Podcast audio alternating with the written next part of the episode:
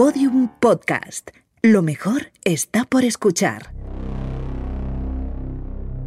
Hay un lugar donde nada pasa inadvertido, Oh, Dios mío. donde cada palabra, plata cada gesto, o plomo. cada mirada Ya lo ves. es analizada al milímetro. Todo el mundo miente.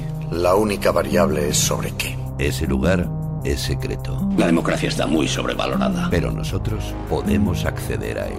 Soy el hijo de puta que manda aquí, joder. Laboratorio de Investigación de Series, O ganas o mueres. con los agentes Aurea Ortiz, Miquel Labastida y David Brieva. En Podium Podcast. Me encanta que los planes salgan bien.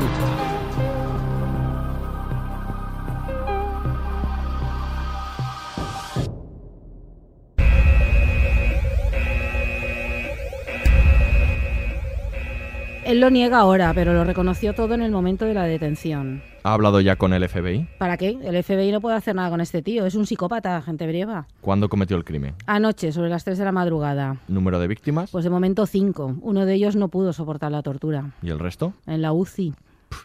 ¿A qué mente perversa se le puede ocurrir esta crueldad? ¿Podemos hablar con él? Sí, nos está esperando. Buenas tardes, Miquel.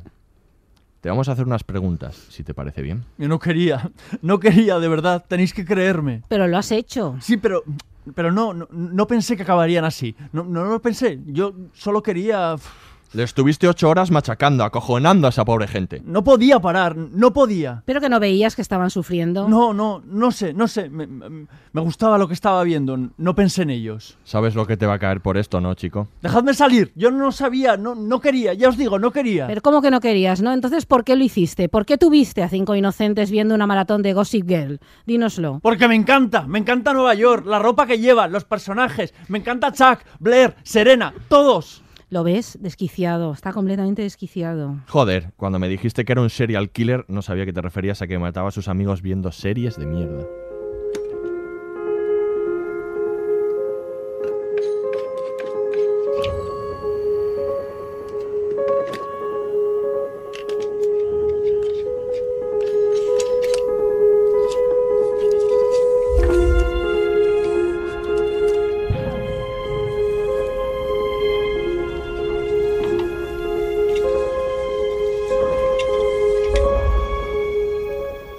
Bienvenidos al Laboratorio de Investigación de Series en el capítulo 3x03, el de los psicópatas.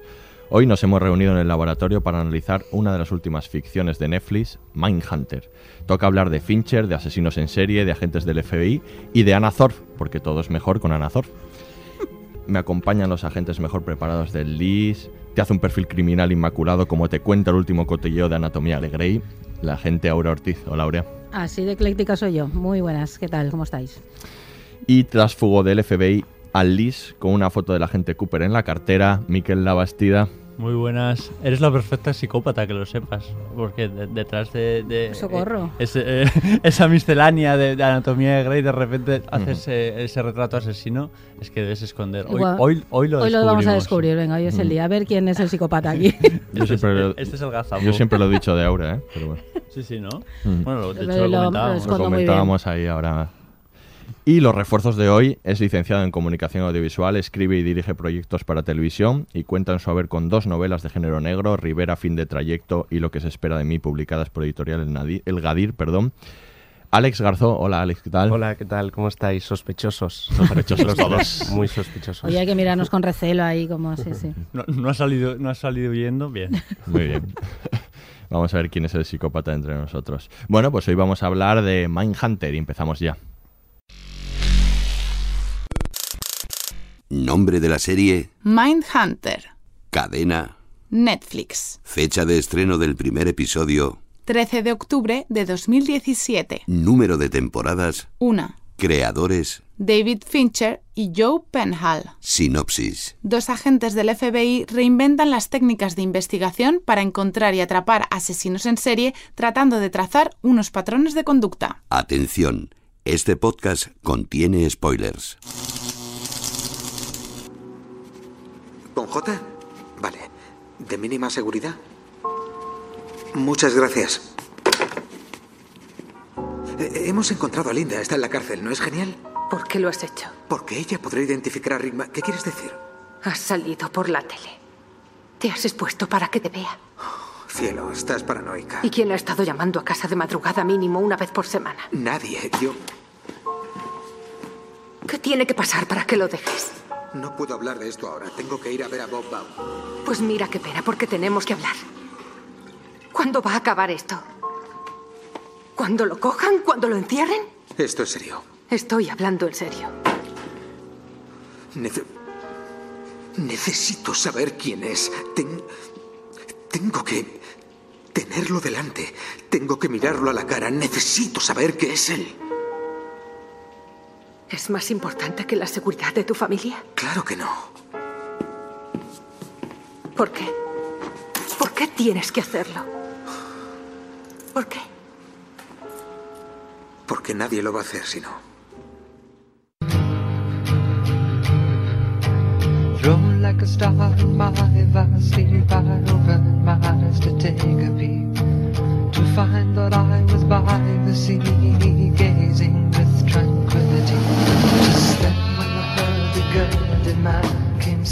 Y para hablar de Mindhunter tenemos también que hablar de, de David Fincher, David Fincher, el director, productor y director de los dos primeros capítulos y de los dos últimos, y un poco también de, la, de su faceta autoral, porque hemos hablado en, en varias ocasiones de los autores también de, que hay en las series de televisión, ¿no? ¿Cómo no hablar de Fincher para hablar también de Mindhunter, el, el director que nos trajo en su momento Seven, ¿no? Que además creó un modelo también, no es que no existiese ya, pero que se popularizó mucho el modelo de, de persecuciones de asesinos en serie, de los asesinos en serie, y por supuesto la, la- el corte que estábamos escuchando, ¿no? Zodiac, ¿no? Una película Sí. también que habla de, de un asesino en serie, pero que habla también de las obsesiones, ¿no? De, habla más casi de la obsesión, ¿no? De- del protagonista, cosas que también están en Mindhunter. Es que yo creo que Mindhunter bebe mucho de Zodiac, o sea, eh, tiene, mu- guardan muchas relaciones, ¿no? El- en, en Zodiac había como una especie de, de interés por meterse en la mente del asesino, ¿no? Para comprender sus motivaciones. Y Mindhunter es eso. Principalmente lo que, lo que, lo que se persigue es eh, no tanto capturar al, al asesino, que los, los vamos conociendo, quiero decir, no, hay, no, hay- no existe ese misterio, sino eh, saber cómo funciona su Mm. mente. Y yo creo que Fincher y, y- y- y las mentes del asesino es, es una relación que encima ha sido muy fructífera, ¿no? Ha, dado, ha dado muy buenos frutos. Es que Fincher es un caso muy interesante de autor porque tiene como rasgos autorales, siendo que lo que hace normalmente es adaptar guiones de otros o, o- o guiones a su vez adaptados de novelas. Ujú. Sin embargo, hay un mundo muy común, esos mundos masculinos muy interesantes que plantea, de donde hay todo un debate en torno a la masculinidad que, que representan sus personajes, el, este, este cine tan cerebral ¿no? que él hace, pero muy basado en esto que comentaba Miquel, ¿no? porque eso es ahí, pero también está en la red social, muy de meterse en la cabeza Sí. De, de- de- de- del Zuckerberg este Ujú. de ficción, ¿no? Eh, obviamente en Seven, pero también en, en la chica de- del dragón tatuado, creo que se llama así, eh, sí, ¿no? Eh, Sí. En, en su versión es esta, sí. Sí. No, también lo mismo, que parte de unas novelas muy famosas, pero consigue llevarlo completamente a su mundo. Entonces es un caso interesantísimo, con una férrea puesta en escena, un ejercicio de puesta en escena férreo. Hay un vídeo que si podéis encontrar por ahí, que bueno, hay varios, ¿no? Que enseñan cómo tiene gran parte de su de de la imagen que vemos, siendo calles y casas normales, está construida con CGI. Es decir, hay- añade, añade muro aquí, añade una casa allá que tú no te das ni cuenta y sin embargo forma parte de su mundo. Es muy obsesivo. Toda esa obsesión que decías, yo creo que Mm. está muy clara, ¿no? Y, y creo que esta serie entra entra bueno puedes ponerla con las demás películas y Entronca formar parte no de todo sí, su cine sí, sí. sin ninguna duda ¿no? con todas gélido, sus ¿no? obsesiones sí También. sí sí eso el entrar en la mente el estudiar sobre ese tipo de cosas y es bueno un autor con todas las letras siendo eso que, que normalmente adapta historias de otros no y guiones no propios nunca no es muy interesante su caso Sí, es verdad, el, el director Fincher la verdad es que acierta siempre en las películas y en Mindhunter también creo que lo hace. Mm, primero con la temática, que Asesinos en Series ya una temática que a todos nos interesa.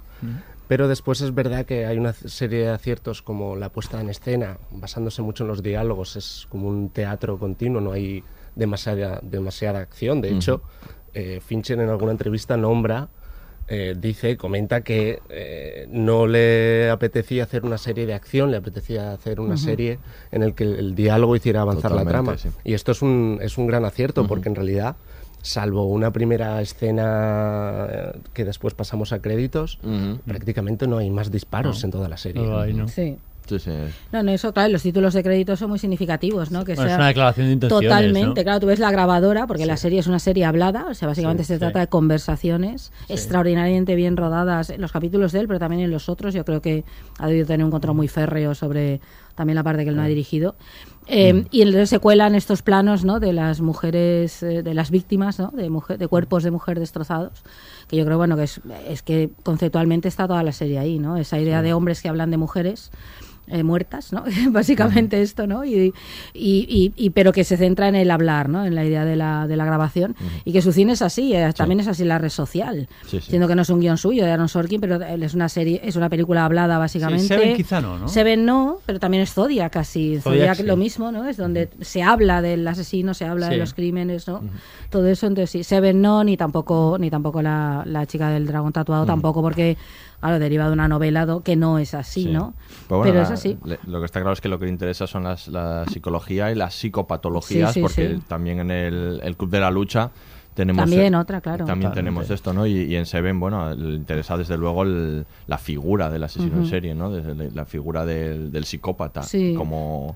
Como, ¿no? Como Sí, el- y de, como el y de- mal, y ¿no? de los propios policías. o Sí. sea, porque Y de los policías, Cómo evolucionan eh, cuando van descubriendo eh, cómo son lo- los, los psicópatas a los que se, a los que se van enfrentando. Porque eso pasa en, en- en- en algunas de las películas que hemos, que hemos citado y pasa en Mindhunter. O sea, Sí, decir, en Seven, claro. él, va, él va variando, se ven to- absolutamente. y, de- y del comportamiento masculino. Yo de verdad creo que Sí, sí, a es la obra de. Fincher es Es un verdad. tratado, el Club de la Lucha es un tratado sobre el, en qué consiste ser hombre hoy, bueno, las dificultades que se supone, cómo construir una identidad. Creo que la red social habla de eso. Recuerda que acaba con el tipo ahí, ¿no? Con Zuckerberg dándole a la Ujú. tecla de refrescar porque una mujer Alerta cre- spoiler. crea. En fin, eh, ¿quién no ha visto esto? Bueno, no lo voy a decir, va, no haré spoiler de esto. Pues Total, la, película vez. igual tiene, Será- ¿qué ¿cuántos será años tiene ya? ¿Alguien no ha visto la red social? ¿Alguien no la ha visto? ¿Alguien no ha visto la red social? Que levante la mano.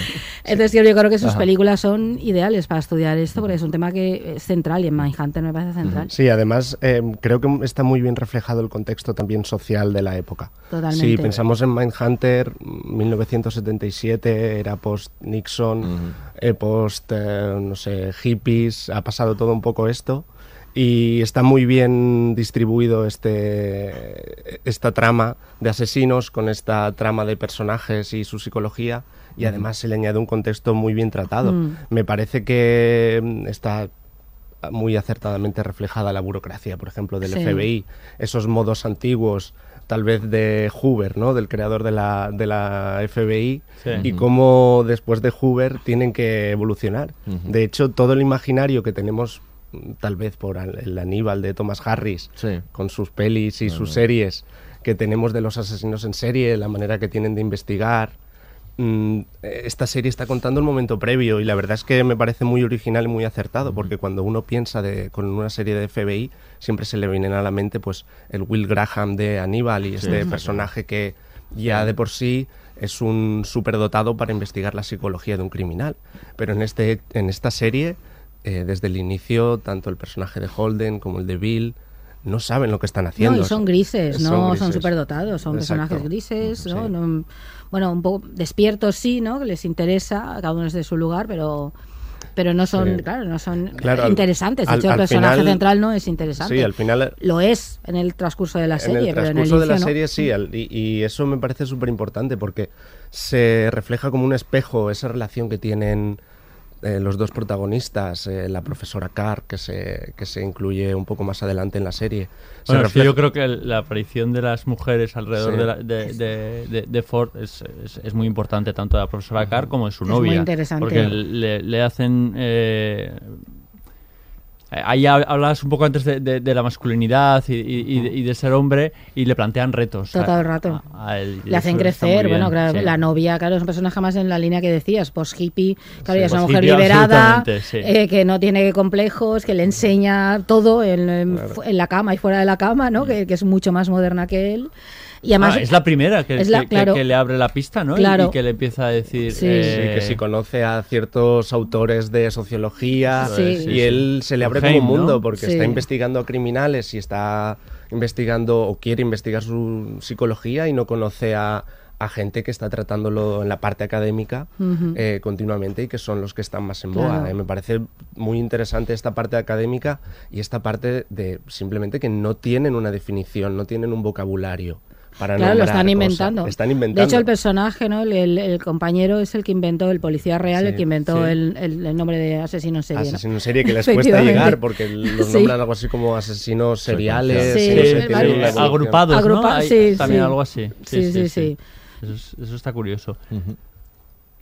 Venga, David, que vamos a otro ¿Que me he tema. ¿no? dormido? ¿Te has dormido? Sí, estás ahí. Sí. No, bueno, eh, también hay eh, esto, esto de también de los autores que em, directores de cine que se pasan a la televisión también es una cosa, quiero decir que que reciente hasta cierto punto, ¿no? Que Fincher ya había hecho eh, House of Cards, Sí, había- sí, sí, había- que también probablemente le interesase mucho la psicología de este psicópata, este de este auténtico Hablando de psicópata, psicópatas, ¿verdad? Sí. Dentro y fuera de la pantalla, Eh, perdón, pero ¿qué, es, qué es este hombre? No me habéis pillado nadie. Sí, a ese nos ha costado un poco, qué sí, triste. Estáis todos dormidos, eh, verdad. Yo creo que Fincher, aparte de los psicópatas, le gustan mucho los personajes. Sí, muchísimo. O sea, más que la propia acción. De hecho, quiero decir, House of Cards al principio era una serie de, de hablar, de hablar mucho. Totalmente. Y de, y de ir indagando en, eh, en el trazado de- de- del personaje. Y Mindhunter es eso, Sí. absolutamente. De hecho, yo, hay una, una entrevista que leí recientemente de, de, Fincher que decía que en el cine actual cada vez hay menos tiempo para los personajes en las películas. Mm. Y, y- y, bueno, él se ha desquitado desde luego con esta serie, se- Claro. se, se lo ha desquitado Ah, porque tanto. ha dejado la acción o lo que entendemos por acción, porque realmente como acción hay, hay, hay mucho, ¿no? Pero esa acción trepidante de lado para centrarse en el, en el trazado de los, de los personajes. Sí, adem- además yo perfil. creo que en el tema de la producción ah, tienen, sigo con los aciertos de la serie, ya veis que, que me ha gustado mucho. Eh, hay elecciones de guionistas, incluso el creador, que no hemos hablado de él, de Joe Penhall. Sí, al que en créditos le dan como creador, pero está claro que la mano de Fincher Mm. como productor ejecutivo y como mm, jefe, entre comillas, de la serie, Showrunner. se nota, ¿no? Eh, tanto Joe Penhall como otra chica, mm, no encuentro su nombre, Jennifer Hawley, esta gente son dramaturgos, esta Sí. gente hacen obras de teatro de éxito que llevan muchos años en los escenarios de todo el mundo. Y se nota mucho que Fincher ha querido llevar a ese elenco a la, a la parte de, a la habitación de los Ujú. escritores, ¿no? A la writer's room.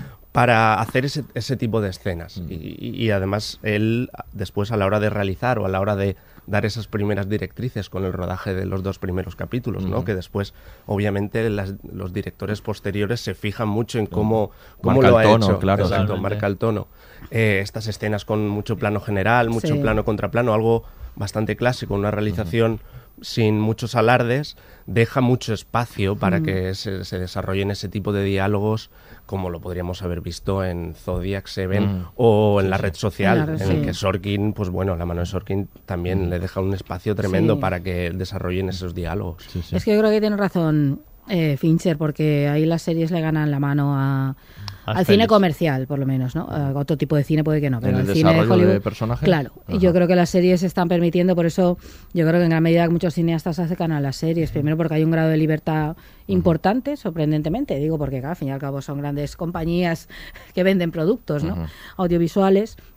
Y, y claro, es que permite esa, ¿no? el, Sí. el poder desarrollar con tranquilidad a los personajes, porque él se toma su tiempo. La serie sí.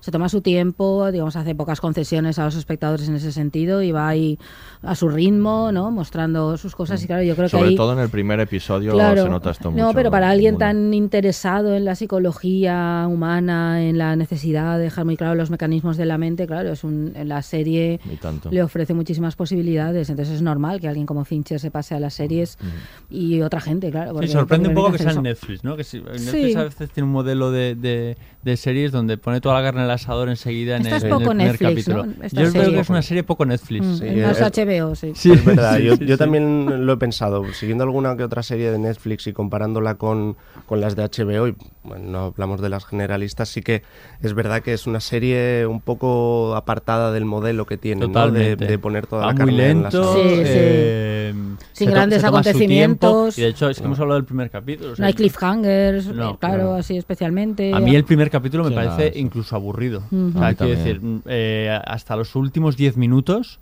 eh, no, no me, no me estaba interesando demasiado. Y es verdad que luego ya en los últimos 10 minutos, que es cuando empieza realmente Sí. un poco eh, lo que va a ser después la, la, a ser la- después la la serie, ¿no? Sí, de hecho, creo que la evolución más importante de la serie, más allá de los asesinos y de este asesino del que no sabemos nada, que sale 10 segunditos antes de créditos, sí. Sí. este del bigote, que no sabemos nada, Nada, de él. bueno. Nada. Eh, de- Tú- Aurea tiene una teoría Sí, que No, no tengo una teoría porque leí que Fincher Sí. dijo que Ah, su no, intención no es no, es mía. No, Vale. no es una teoría, solo digo ¿Cómo lo que? Fincher dijo, que según leí, que su intención era demostrar mientras ellos están investigando y hablando con los asesinos Sí. de verdad, bueno, que mientras tanto hay gente por ahí que, que, Sí. que, que son psicópatas y que está y que se pueden pueden empezar a matar en cualquier momento y como crear esa especie de amenaza que no necesariamente es una historia que se vaya a contar después, que a lo mejor sí, en la segunda temporada va y se centran, Ajá.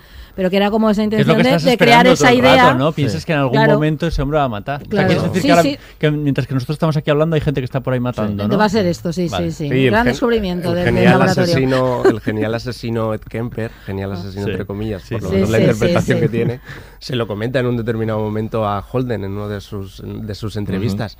Yo calculo que hay como 35 Sí, ahora mismo por ahí matando. Es y el otro se queda, Claro. como, eh, se queda totalmente, bueno, pues tal vez este de- del inicio sí que sea uno de ellos, ¿no? Lo sabemos. Y mola mucho que se llame Holden, como el protagonista del Guardián en el Tren de Centeno, que Sí, es una, sí. una novela tan vinculada a los asesinos en serie, entonces completamente deliberado, vamos. Sí, sí, sí, tiene toda la pinta. Pues siento mm, romperos este momento tan mágico, pero el asesino que aparece, Psicópata. el asesino que, eh, que aparece al principio en realidad está acreditado, si te fijas en los créditos, y es un asesino real que se llama Dennis Rader, al que llaman BTK, y lo y probablemente Esa- aparezca en la, Sí, segunda hombre, temporada porque aparezca, es sí. otro de los asesinos reales, que luego hablaremos de los asesinos reales y de, y de dónde están tomados. De todas formas, esto que decías, Aurea, de- del interés que podría tener Fincher co- por la serie, por el hecho de poder desarrollar a sus personajes más, tiene todo el sentido y tiene todo el sentido que él haya dicho que, que van que quiere al menos que sean cinco temporadas. Hay una segunda confirmada, pero él quiere que sean ¿Cinco? ¿Cinco? temporadas, con lo cual,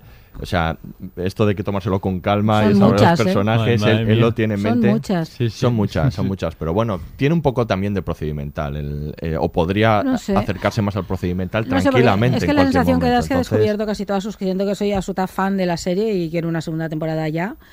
Eh, pero no sé hasta qué punto eh, ha descubierto casi todas sus cartas, que pues, está manteniendo este terreno de nos vamos a mantener en la idea de dialogar con los asesinos e intentar descubrir qué lleva a alguien a cometer crímenes horribles, ¿no? O sea, asomarnos al mal, a descubrir el origen del mal, porque yo creo que de esto trata y casi todo su cine. ¿vale? ¿No? Es, pero no sé hasta qué punto, claro, esa fórmula la puedes mantener. Claro que tampoco me sé la historia de la unidad de análisis de conducta. Claro, y a lo mejor luego sí que empieza algo de acción o, no sé, o, o tira por esa historia y va modificando, digamos, esta estructura que ahora tiene la Bueno, serie. sí, yo creo que, a ver, a ver, este mm, procedimiento, este hacer capítulos autoconclusivos para la siguiente temporada, yo creo que sí que le puede funcionar, pero to- no, no creo que fuera todavía en la segunda, porque están todavía en el, Sí. vamos a sacar un estudio, vamos a ver cómo se, Ujú. cómo los jefes, el jefe Shepard, creo que se llama, ¿no? Que- nos Sí. acepte un poco esto. Quería comentar también lo interesante, por lo menos a mí me lo ha sugerido que se me hace la trama burocrática, que Sí. parece lo más aburrido del mundo. Es verdad. Y de hecho no sé en qué capítulo es, creo que es en el cuarto.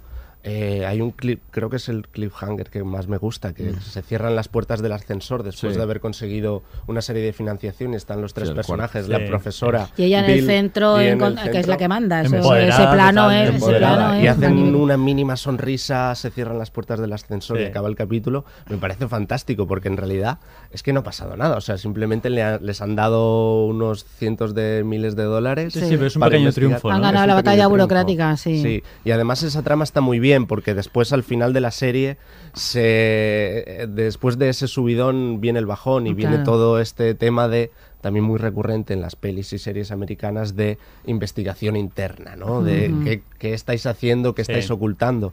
Quizá sea un poco el- la parte más baja de la serie. Para mí también. El tema de lo de la cinta del Sí. interrogatorio que has dicho. Es como no innecesario. Para A mí esa parte me parece sí. innecesaria, sí. Mm, ¿Y no creéis que puede ser un poco determinante eh, de cara a una, una continuación? Porque quiero decir, el, el Ford se ha quedado ahí un poco como desvalido, ¿no? No, Ford decir, se ha hundido, vamos. Por sí. eso, o sea, ha abrazado el mal, Sí. ha descubierto que el mal le abraza y Nunca Dios mejor mío, dicho. Sí, y se ha convertido en perdido el monstruo. El respeto Sí, de sus compañeros, ha perdido a, a- Ha perdido su el novia. Oremus, ha perdido el norte, ¿verdad? se ha convertido en un, Yo es creo que al- es tipo verdad, al final, del, al final de la serie es la primera vez que este hombre pierde los papeles después de nueve capítulos o nueve y medio. Es la primera vez que vemos a Holden desesperado porque en realidad lo aceptan en el equipo y se alegra. Bueno, vale, tampoco Sí, es que veas sí, una alegría. Ya. Bueno, es que él es un poco así como Es- sí. El, el- el- igual Sí, el sí, personaje y igual el actor también, ¿eh? También. Igual el actor. Igual estamos adelantando, pero yo ya, ya lo digo, ¿no? Sí, sí. Yo le veo que le falta un poquito de sal. Le falta un poquito. Sí, sí. Pero a mí yo creo que est- estás muy, muy, muy bien elegido. El Sí. tema del casting que sea así para mí. Porque en contraposición tenemos a Bill. Y que, que, que- Ese que es- prototipo de la gente del FBI, muy Sí, normal, un hombre muy familiar, Y de además, acción. Al sí. principio me parece genial esas escenas en las que Holden va a entrevistar asesinos y el otro se va a jugar al gol. Claro. Sí. Sí, que está sí, de fin sí, de sí, semana, es me parece bueno. fantástico. Bueno, pues como decía Aurea, vamos a acercarnos a los orígenes del mal. Vamos a hablar un poco de la figura del psicópata en la ficción. Disculpe, profesor Rathman. Holdenford, negociación de rehenes. Peter, hola. He escuchado su clase antes. Lo que ha dicho sobre el crimen hoy, no sé, me ha impactado mucho. Así prestan atención. ¿Enseñaba esto antes de Berkovich? Una versión. Los titulares me han venido al pelo. ¿Qué le hizo empezar? Starweather, Whitman, Manson, por supuesto, pero Berkovich viene a resumirlo todo. Es como si ya no supiéramos que empuja a una persona a matar a otra. Antiguamente, si tenías una víctima con 50 puñaladas, buscabas al ex socio o al amante despechado. Ahora, podría ser tranquilamente un cartero cabreado. Es otra era. Se acabó lo de solo los hechos, por favor. Eso eran las pelis. Y de hace tiempo. El crimen ha cambiado. Sí.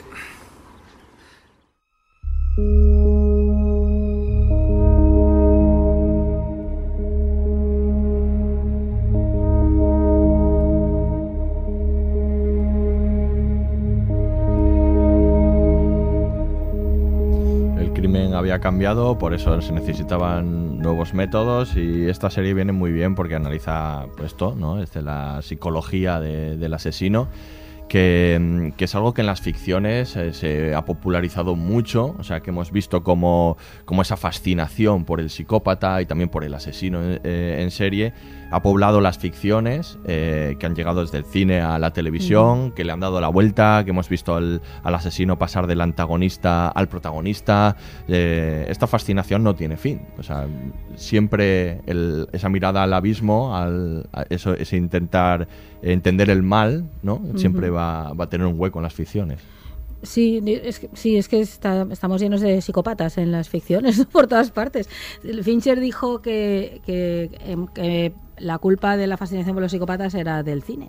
Y, me- y yo creo que tiene razón, que decir, bueno, del silencio de los corderos muy probablemente y de Seven. Y de yo Seven. creo que Seven está gran medida en el origen. Bueno, ya había de- alguna, ¿no? Henry, había algunas previas, sí, pero no eran de, no tenían este calado Sí. popular, ¿no? Tan grande, no eran. No, ni ese halo, ¿no? No, Alrededor exacto. de eh, Henry el retrato del asesino. Quizá hay, es- hay cierta fascinación, pero hay bastante No, hay repulsión. mucha repulsión. Hay mucha repulsión. Pero con Aníbal Lecter ya no, Aníbal Lecter nos fascina. Totalmente. Sí, sí, sí, sí, Yo creo que ahí está. Y supongo que también tiene que ver con, claro, nuestra particular relación con el mal y la violencia, que claro, que, que hace que esté ahí. Es que tienes una arma de doble filo. Por una, hay una fascinación por entender cómo funciona. Yo creo que todos queremos saber ¿no? dónde está el origen del mal, porque alguien es capaz de cometer una barbaridad como esa.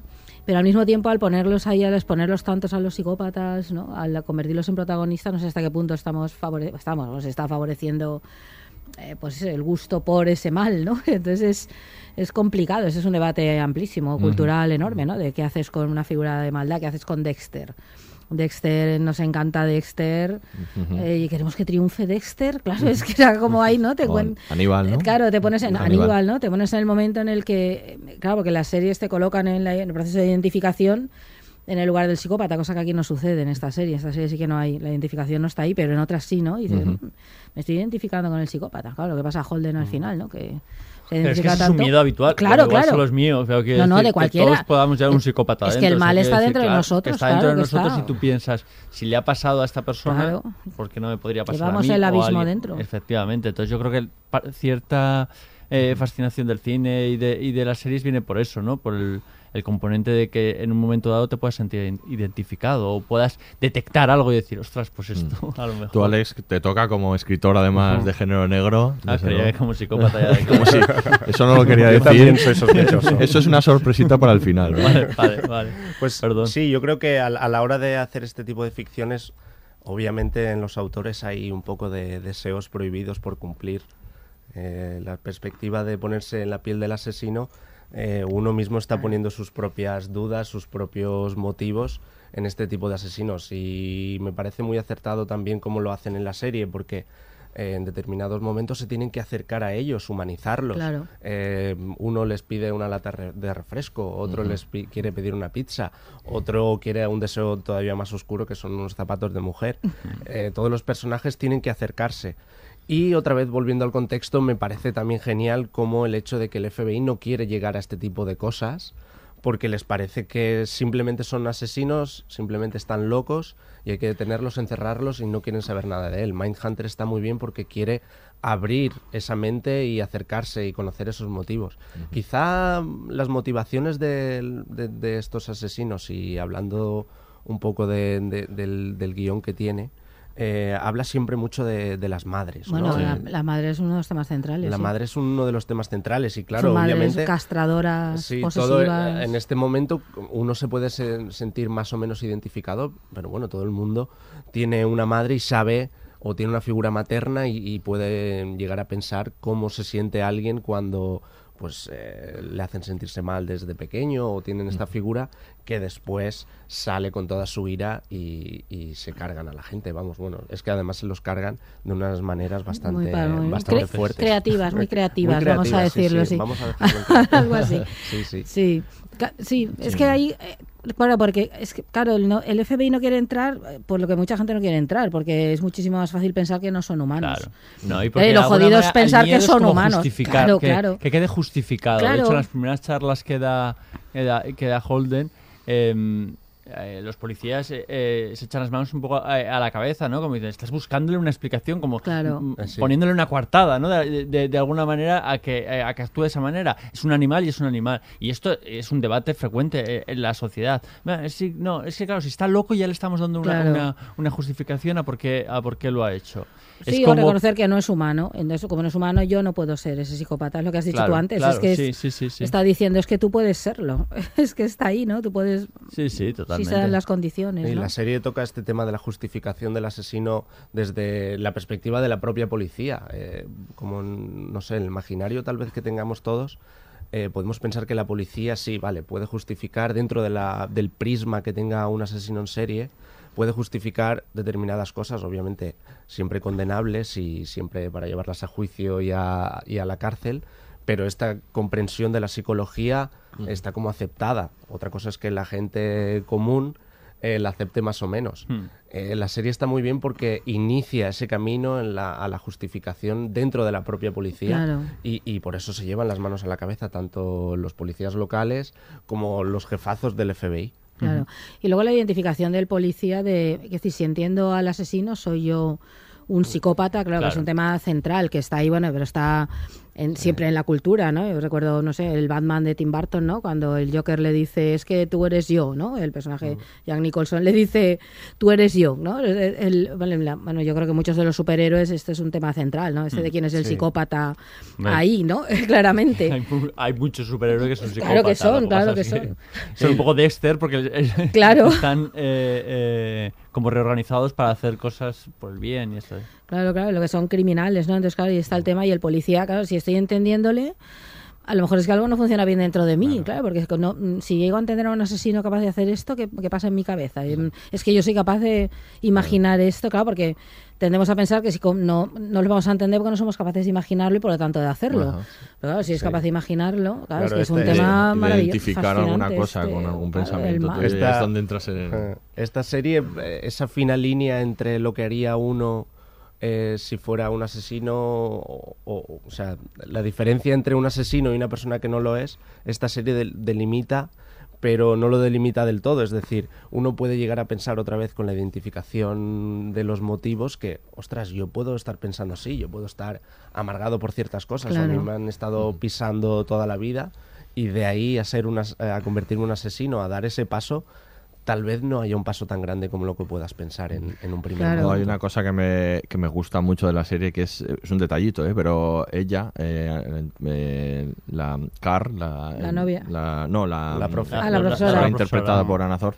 Eh, eh, Wendy, ¿no? Se llama. Wendy, Sí, eso, perdón, Wendy. sí. Wendy. Dice en un momento dado que mm, cuando, cuando se están entrevi- entrevistando la primera vez, que ella se dedica también a analizar este tipo de conductas en crímenes fiscales o ejecutivos o algo así. Y eso me parece maravilloso porque abre esa pequeña puerta a decir que, que cuánto psicópata hay en altas esferas de, No, no, de- está de lleno. poder.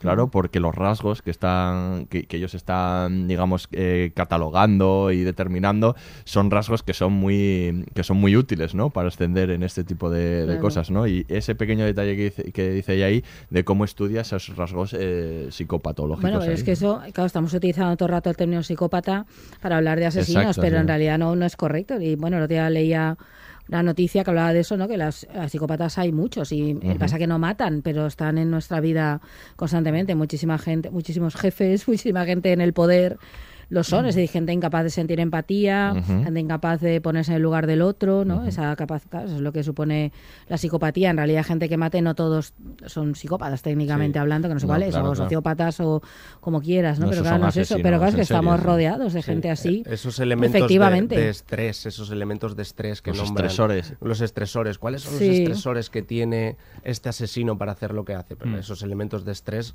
eh, cualquier persona del mundo, iba a decir occidental, pero yo creo que de todas partes del mundo tenemos un estrés por seguir adelante, por trabajar, por Sí. nuestra familia, por cualquier cosa. Pues al igual que los podemos analizar en los asesinos en serie, nos lo podemos aplicar a nosotros mismos también. Sin ninguna duda, ¿no?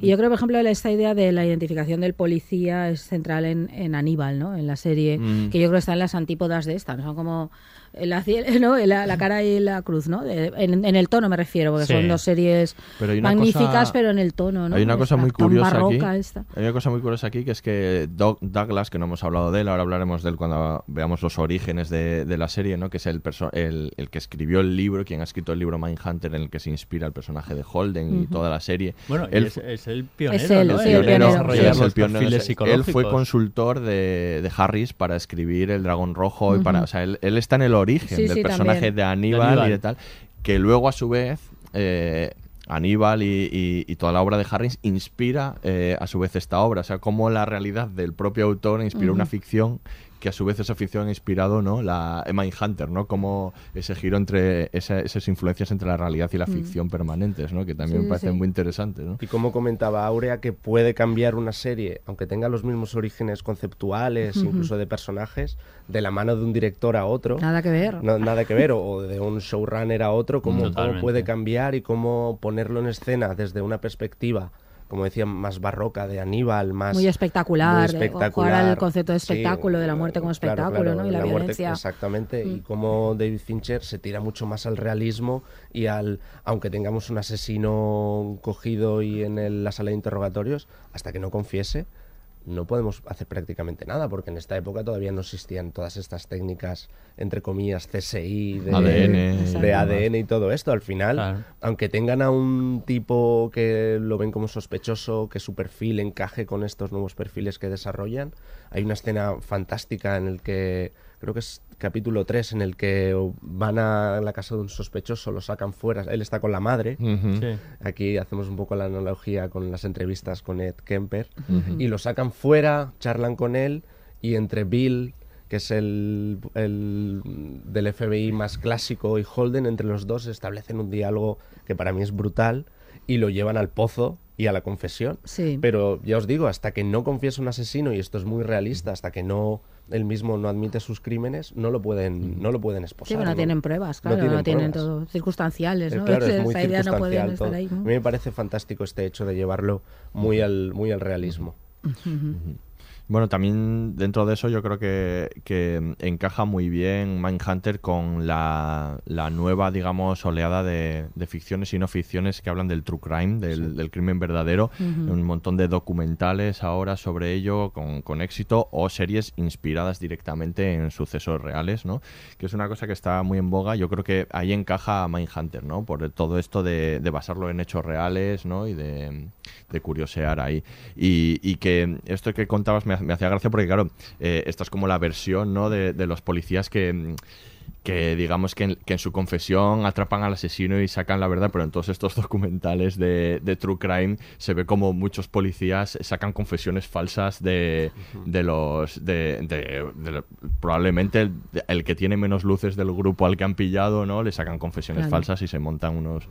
Sí, Bueno. se trata de poner muchas veces trampas, ¿no? Sí, Eh, sí. Intentar engañarlos, eh, sabiendo o teniendo pistas que los otros no conocen, que es muy importante eso. ¿Qué conoce el asesino? Que, que Claro. sé yo y que no conoce. Y a partir de aquí intento ponerle piedras en el camino para que se tropiece y a partir Ujú. de ahí ponerle otras trampas. Sí, para eso llevarles conseguir- hasta la extenuación Exacto, también, ¿no? A sí. veces para que confiesen más de lo que incluso deberían. más de lo que incluso confesar. deberían confesar. También eh, hay una cosa que me parece muy buena en la serie y es después todo el hecho de em, cómo llevar todo esto a un fiscal, ¿no? De, de hecho hay un capítulo ha Ah, claro. dedicado a eso. Porque claro, eh, es muy bonito el CSI o unas series más con capítulos más de procedimiento autoconclusivas Ajá. en el que detiene al asesino, pum, y se acaba. Siguiente capítulo, otro asesino y así sucesivamente, pero en este caso también está la siguiente parte. Una Claro. vez tenemos una confesión, ¿cómo llevamos esto a un juicio? ¿Cómo lo llevamos a un fiscal? ¿Cómo se que- va a entender? ¿Cómo Yo a veces con capítulos de CSI lo pensaba, cuando hacen este tipo de, Claro. de, de- descubren el caso a partir de un pelo de no sé qué tal, y, dices, y luego piensas, "¿Pero esto le llevan a juicio y, y- y cuela. O sea, realmente algo tan volátil, no sé, tan, tan Sí, sí, sí, simple, sí. tan sutil como esto, esto va a ser la prueba real que permita que, el tipo este desaparezca, ¿no? Y, sí, es, es llamativo eso. Sí, la verdad es, es, que importante es, eso. es muy importante, porque al final el trabajo del policía no acaba solo con Claro. detenerlo, acaba después eh, llevando la instrucción del caso, ayudando a la instrucción del caso, mejor dicho, con el juez, y en última instancia yendo a declarar a- al, al propio juicio y Mm. otra vez, al cabo de unos meses, volviendo a contar otra vez la misma historia y finalmente... Si es en el caso de un jurado popular, que lo condenen y que los crean. O sea, l- Sí, que crean, claro, todas estas pruebas hay creadas ahí, sí, sí. Además, con todo este nuevo hecho de la psicología criminal, me imagino en aquella época que debería ser muy, muy complicado. Porque nadie tenía en su imaginario que un asesino en serie pudiera ser un asesino Claro. en serie, sino que simplemente lo hacía porque estaba loco.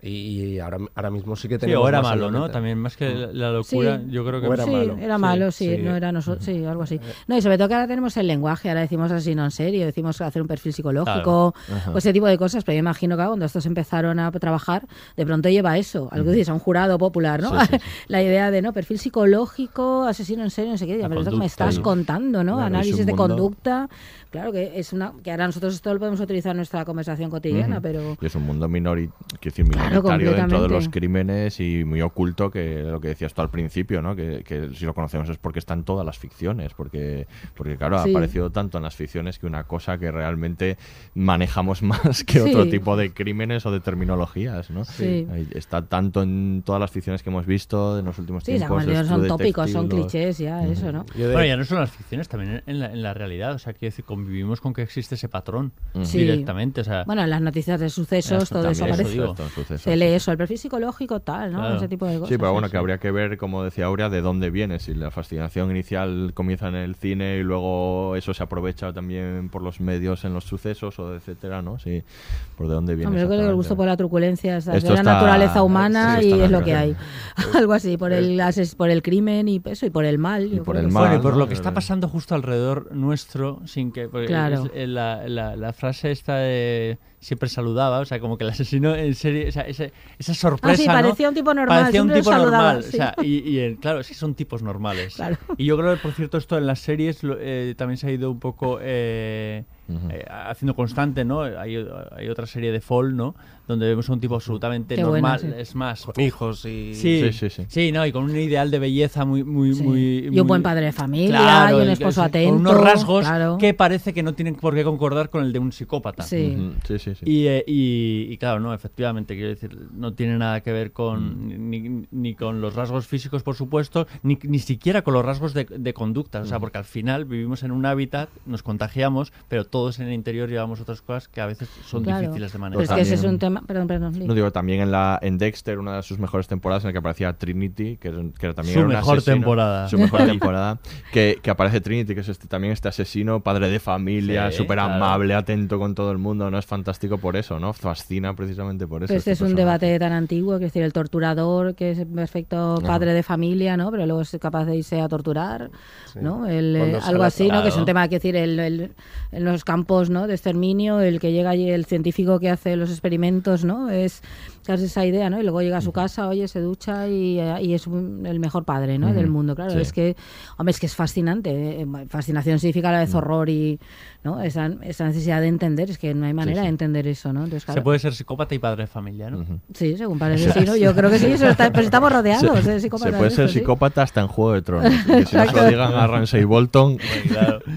Ay, con Juego de. Tronos no se puede ser con si lo- no eres Con psicópata. lo que le gusta es pellejar. Sí, eh, sí. sí. Y otra, otra serie con la que tiene relación es con Manhunt, ¿no? La, Sí, una, la bomber. Netflix. una bomber que está muy bien, que es una serie que está muy bien también, ¿no? Una serie sobre un, bueno, un perfil, ¿no? El Real, del- otra vez, el caso y- real, ¿no? De, de una otro vez más, true real. crime y, y otro per- un perfil, se podría perfilar, ¿no? Sí, A- lo que pasa es que aquí he hecho es precioso a través de la escritura, ¿no? Claro que también es otro procedimiento y lo que nos cuenta es cómo consiguen mediante el análisis de la escritura descubrir quién es, hacer el perfil psicológico. Spoiler.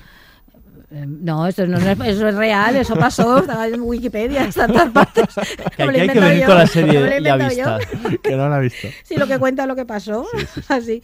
Lo que pasa es que aquí sí que ves al asesino en libertad, ¿no? Y además un asesino muy particular, porque es un tipo muy culto, doctor en física o no sé qué, en matemáticas. matemáticas, que escribe toda una, ¿no? Toda una teoría acerca del mundo renegando de la tecnología, claro, con la que puedes en muchos puntos estar de acuerdo. Del Sí. mundo este no funciona, es un mundo despiadado, claro, esto le- a él le lleva a matar, a otros les lleva a otras cosas, ¿no? Entonces, yo creo que tiene bastantes puntos de contacto también ahí, ¿no? Aunque aunque es- es distinto, ¿no? El- Lo que cuenta, pero, pero sí. Luego la fascinación que tienen también en, en el- lo que se ha llamado el Nordic Noir, los, los- las Sí. series nórdicas ¿no? de asesinos, que, que hay un montón, ¿no? Y luego adaptadas, como Forbidden, luego hecha de Killing, una serie muy buena también, que indaga también como en esto. O sea, hay mucha... También tenemos muchas series, ¿no? Sobre asesinos. Bueno, Sí, eh, fíjate, a mí me, re- me recordó un, un poquito simplemente a Masters of Sex en el sentido de científico eh, que, nos- que no se le comprenden los métodos a su, Sí, a sí, su bien alre- traído, a su alrededor. Sí. No sé si Sí, os parece, sobre todo en los últimos en los últimos eh, eh, episodios cuando sí, la todo obsesión también. Sí. Sí, y luego es, eh, eso, o sea, eh, por un momento la incomprensión de sus métodos eh, y de cómo se, de cómo se aplican, eh, la duda sobre a dónde quieren llegar y luego efectivamente la, la- hasta dónde puede influir en su propia vida privada, ¿no? Que le pasa al de Ujú. Master of Sex Sí. y le pasa a Yo creo que está muy bien traído porque trata, claro, es que uno habla sobre la muerte y otro sobre el sexo, sobre Sí, el deseo. bueno, y- pero es que aquí, Entonces, eh, claro, eh, y el placer, entonces, claro, son temas tabú que, claro, ¿cómo te pones a investigar eso? Claro que le afecta, ¿no? Es, sí. Es que aquí habla de la muerte, pero también habla del sexo. No, y- y- totalmente. Y, habla de totalmente. la sexualidad. Y del deseo, sexualidad. totalmente. Sí, sí. eh, de hecho el contexto todavía se hay un halo de puritanismo Claro. Totalmente. muy muy muy fuerte todavía y tanto es así que en la misma serie cuando están en la academia entrenando a chavales futuros FBI eh, Holden les dice en determinado momento comportaros como se haría en la calle y empiezan a decir em, tacos en inglés pasa por allí uno de los profesores de la academia y se queda mirándolos de cómo, cómo estáis diciendo esta cantidad de tacos. Claro. De hecho, él mismo le pide a la secretaria del jefe que permita una serie de vocabulario Sí, claro. que no está permitido. O sea, imaginaros cómo, es- cómo era de recia la burocracia y la cosa Claro, que no se podían claro. meter a, en el lenguaje, el lenguaje criminal. Tenían que estar siempre, como dices, en lo políticamente correcto. Sí, totalmente. Eh, la verdad es que la serie en ese aspecto a mí me, me ha encantado eso, esas escenas de dentro del FBI, de ese funcionamiento antes de un poco ese imaginario Aníbal que tenemos de, bueno, de superestructura y luego los sótanos con, con donde se investigan las cosas más oscuras. Antes de montar esto, cómo era el FBI, Claro. cómo incluso era la vida el contexto social y se aplicaba a, al- a- a cuántico, ¿no? A, a donde está Sí. el FBI. Es que yo creo que se dice que están las antípodas. que Es que Aníbal, con esta con- cosa como onírica que tiene, ya no solo porque Bill, Will le- mm, sueño o lo que sea, estas visiones, sino en general, tiene ese tono como irreal, que bueno, ya la última temporada es está situada directamente ahí, ¿no? Es y un es casi es críptica completamente. Sí, sí, es un viaje un lisérgico. un viaje. Viaje lisérgico Es un total. trippy, a mí no me sentó muy bien. No, no, no, cuesta, cuesta. Entonces, claro, están las antiguas, estas todo lo contrario, la burocracia, el detalle, los, los sitios fríos, los, ¿no? Todo, todo Sí, lo todo contrario, real. todo muy real, ¿no? Todo muy real y Claro, que- tú ves a contarle al, al funcionario de turno allí que, mira, es que tenemos que hablar de sexo, de tal, claro, y los tacos, claro, y dices, claro, es que, ¿cómo, cómo se tomarían esto, no? Se El pondrían las manos a la cabeza, seguro. Claro, es que además, piénsalo, ¿no? Sí. porque Vamos a hablar de pulsión sexual, no sé qué, claro, de ese tipo de Con cosas. las ¿no? madres, y bueno, sí, sí, la sí, verdad es que del el complejo las de Edipo, y ¿no? Vete, vete al funcionario y decir, es que complejo de Edipo, claro. es Eso que- está muy bien, los Sí, policías sí. que salen ahí llevándose las manos a la cabeza, Claro, como decía claro. Alex, dicen, "¿Pero ¿esto qué es? ¿no? Como si aquí somos una comunidad, nos llevamos todos muy bien, nos queremos, claro. nos queremos mucho. y-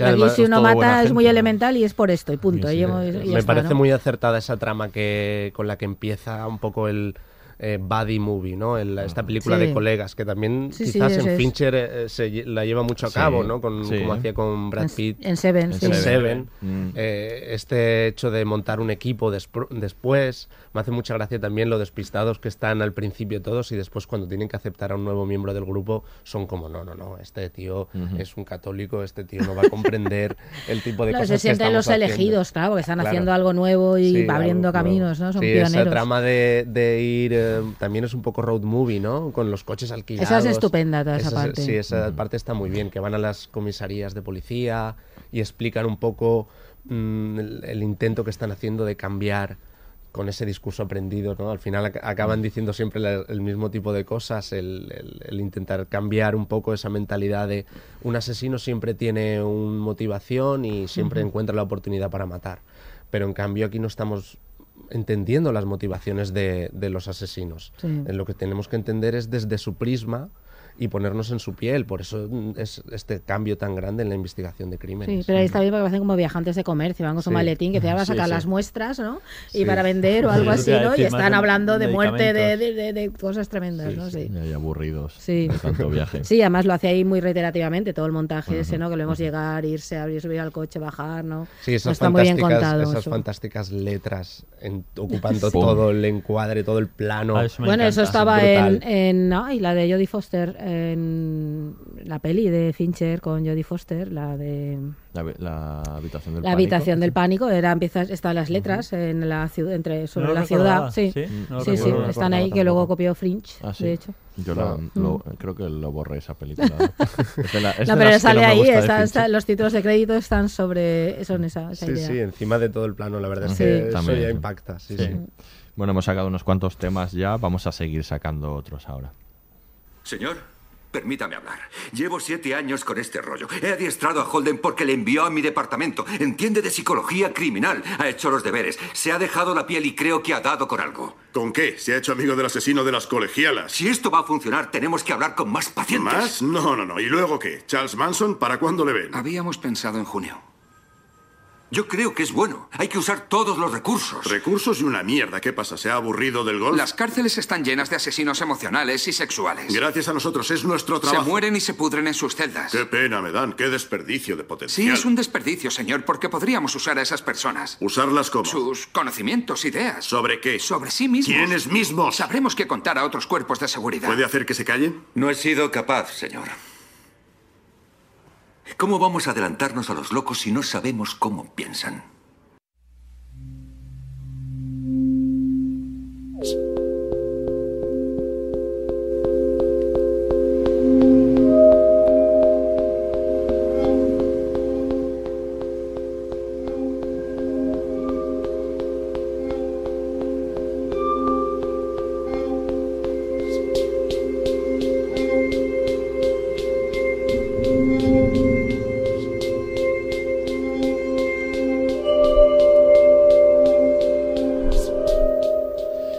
Miquel me asesinaba.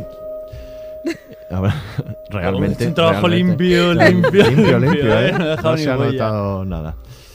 de aquí probablemente los cuatro no salgamos, pero mientras estemos los cuatro vamos a comentar otros de los temas de Mindhunter. Eh, como habíamos dicho, es una serie histórica, que en eso está parte también de, de su gracia. Una serie de que en realidad eh, comienza en el personaje de John y Douglas, que es un agente del FBI que en los años 70 hizo este estudio, encabezó lo que decía Aurea antes, la unidad de apoyo de investigación, y crea este sistema ¿no? de, como de perfilar, ¿no? de entrevis- entrevistando a un montón de asesinos en serie, y, y que luego hace un libro que se llama Mindhunter, y que, que es como un manual, un vademecum ¿no? básico de psicología criminal y que entrega e investiga a un montón, ha entrevista a un montón de asesinos en serie, algunos que todavía no se han visto en la serie y que probablemente se verán, como Charles Manson, de los más famosos, ¿no? Y, y bueno, que, que parte como todo de este, de, de este autor que luego, que luego, no sé si ha sido asesor también en la serie, o, pero al menos ha sido asesor en un montón, como decíamos, eh, de, de Thomas Harris en las novelas del Dragón Rojo o del Silencio de los Corderos, y, y bueno, que le da como mucha vero- verosimilitud al relato, ¿no? Que esto es lo que también pues le da cierta gracia, ¿no? Tiene, eh, además, a los asesinos están muy fielmente reflejados en los reales, dan hasta miedo cuando... Da mucho miedo, sí, si, sí. si os ponéis a buscar y miráis fotografías o, o vídeos de que hay, ¿no? De, de los asesinos eh, reales, como por ejemplo Ed Kemper, da, da hasta miedo, ¿no? Lo que, lo que se parece. Y, no sé, y... Sí, es que juega con. eh, Porque tú ves a un asesino así cuando están y dices, no puede ser real, ¿no? Y digo, claro, ahí ya te da mucho miedito, pero ya cuando encima descubres que es verdad, que es real, que ese personaje medio infantil, vanidoso, ¿no? Hay que. el, eh, ¿no? Y que es capaz de soltar esas barbaridades que cuando empieza ¿no? a contar sus crímenes y demás, es de verdad, es que da auténtico pavor, ¿no? Esa. esa claro, el- no, no es imaginario, no es, no es Aníbal Lecter. ¿Vale? Eh, Que este es imaginario, pero no, resulta que el- la realidad es todavía peor. Investigando un poco sobre la serie y leyendo alguna entrevista, en este caso a Cameron Britton, que es el actor que interpreta a Ed Kemper, y os cuento que en realidad Ed Kemper es todavía más grande que Cameron Britton, venía casi 2 metros 10. Eh, este Cameron Britton comentaba que había ciertas eh, cosas en la producción que le llamaron la atención y que le ayudaron mucho a meterse en el papel, aparte de ver estas entrevistas, imitar su tono de voz, su dicción, también fueron a cárceles reales, también le ponían el café de la cárcel, también... Pero rodaron en rodaron en cárceles Sí. aban- como abandonadas como en lugar de- abandonadas, de eso que también claro el, el tema de yo creo que este es un, un poco la mano de, de Fincher intentar llevarlo lo máximo posible al realismo Sí. intentar hacer que eh, incluso los actores no se conocieran prácticamente hasta que se conocen en escena claro esto todo crea un, un halo de realismo y, oscuridad también que le da a todas estas escenas con asesinos en serie pues eh, esos, esos momentos tan estelares, diría yo, con, con las explicaciones de los propios asesinatos, las motivaciones y sí, por qué lo hicieron sobre todo, ¿no? Que, que es un poco de lo que va la serie. Decía el Connie Britton que probablemente sea el más fascinante de, de los asesinos que aparezca, aunque todos son, la verdad es que están muy bien caracterizados y todos son bastante fascinantes y que precisamente encaja con todo esto que hemos dicho de la fascinación del asesino en serie. En cuanto en el segundo capítulo aparece este personaje, nos fascina, nos Sí, atrapa. sí. A mí, por lo menos, la serie que, como me pasa como a mí, que en el primer capítulo no me había atrapado, en el segundo capítulo, en cuanto aparece él, ¿no? Me parece que, Sí. que, que la levanta completamente, ¿no? Y decía él, que es bastante perturbador, que él se, se caracterizaba del- de, de Ed Kemper, de- del personaje que iba a interpretar, y que iba al parque a hablar con la gente como interpretándole. Y decía, madre mía.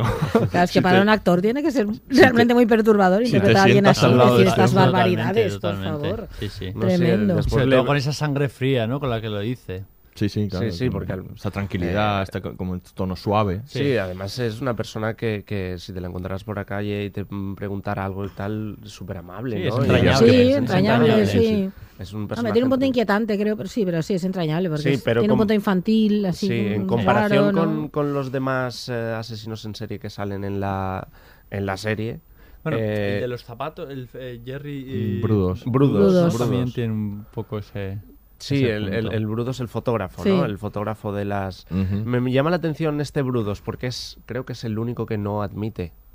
Sí, Es- el único Sí, que no, no, al principio no dice que le admite han, le obligado Sí. a, a- es el único que no a admite confesar y crímenes. llega a cierto punto en esta conversación con, con Holden y Bill, no sé si Bill sí que está al fin, sí, con Bill también, porque claro, Bill al principio, como hemos comentado, se niega No, a ir, no, se va no, a aquí está Guanajuato. desde el principio con- y, con él. y no admite los crímenes y en cambio habla de él como en tercera persona. Tercera Me parece persona, un sí. punto Sí, sí, fantástico sí, de la sí, serie.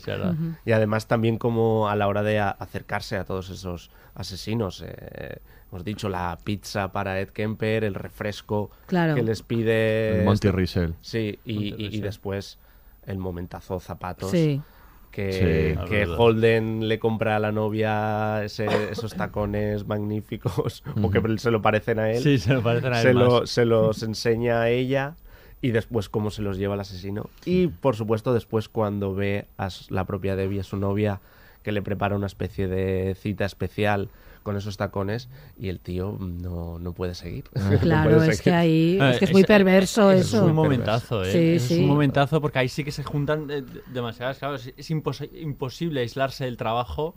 Eh, ni siquiera en ese momento ni con su novia en esa en esa situación o sea todo, todo se le viene ahí en- encima Ni o- siquiera o Holden. abajo, se Abajo. le viene ahí mejor dicho Ni siquiera Holden, que parece in- imperturbable. También me parece que este es un leitmotiv un poco de esa, esa manera de ser que siempre mantiene, siempre mantiene, pero que la tensión va subiendo como una Claro. olla a presión.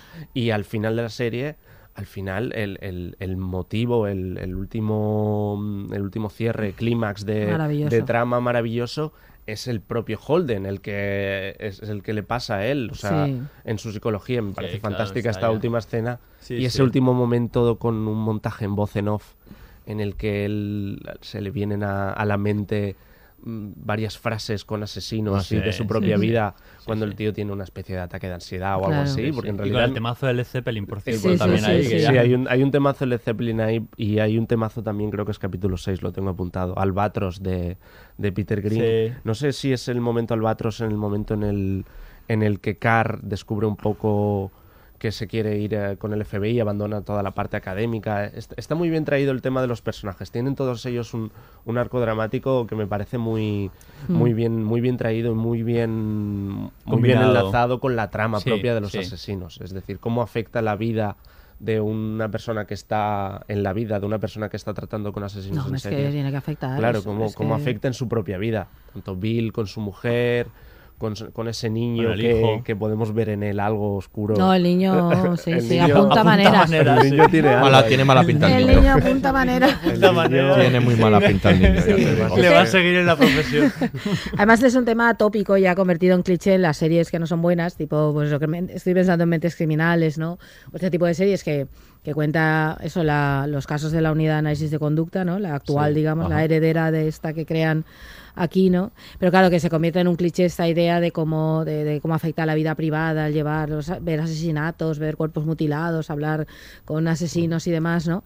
Que es una constante de todas las series de policías en general. Pero claro Sí. que en esta, por ejemplo, Mentes Criminales es una donde se hace muchísimo hincapié permanentemente. El que no está divorciado, está separado, el que no ha dejado tal, claro, porque la imposibilidad como de de mantener una cierta normalidad en la vida, ¿no? Eh, unos comportamientos más o menos estándar, digamos, cuando estás todo el rato mirando el mal, ¿no? Sí, Eh, algo así, ¿no? Quizás Mindhunter escape un poco a este cliché porque vemos todo el proceso desde el inicio. ¿no? Claro, eso es lo bonito, claro. Eso es lo bonito, que todo el desarrollo que tiene eh, la trama principal, pues, pues tiene un, un seguimiento con, con esas subtramas propias del policía que se va a casa, ¿no? Que en, en caso del el noir, mm, tanto de, en literatura como en series, yo creo que es algo que al- a espectadores y lectores nos atrae mucho, ese hecho de cuando se va el policía a casa y, y- y qué vida tiene y más allá de una investigación que pueda hacer o que Claro. pueda ser mejor o peor. Pero si hay gente que no trabaja en esas cosas, incapaz de... Se lleva el trabajo a casa, ¿no? Te lo llevas puesto.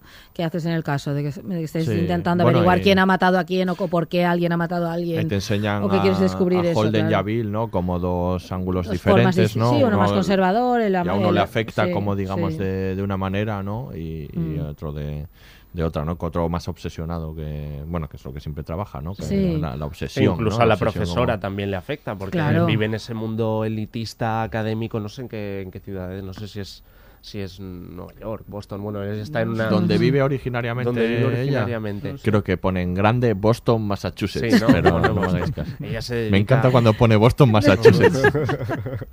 pues esto también le pasa a ella, ¿no? Ese mundo elitista en el que vive un poco en una burbuja y después cuando tiene que bajar al barro e irse a trabajar con el FBI, cómo se le rompe un poco todo y están esas también escenas recurrentes con, el, Con la el- lata de atún y el Sí, gato. sí, sí. Que, Que es súper parece- inquietante Sí, es inquietante, sí. sí. ¿Y La, y propia pasado? desaparición del gato, ¿no? La- sí, bueno, que- desa- bueno, des- digo, bueno, sí, ¿qué des- pasa hay un momento en que. No, la verdad ¿no? es que eh, en la serie nos dejan puestas semillas, migas de pan que, vaya- que para ir siguiéndolas, Sí. pero eh, en la mayoría de los casos quedan en nada. tanto- Pero como en la vida real, yo creo Eso que tiene que ver con la sí vida real. sí, es decir, en una serie tú tiendes a conectarlo todo y que todo tenga que ver con el... Pero en la vida real pasan cosas. Y supongo que alguien que están construyendo esta unidad análisis de conducta, que están todo el día pensando en estas cosas, su manera de mirar la realidad tiene que cambiar. Entonces cualquier cosa es como sospechosa de, o, o indicio, ¿no? o, Indicio, sí, sí. o pista.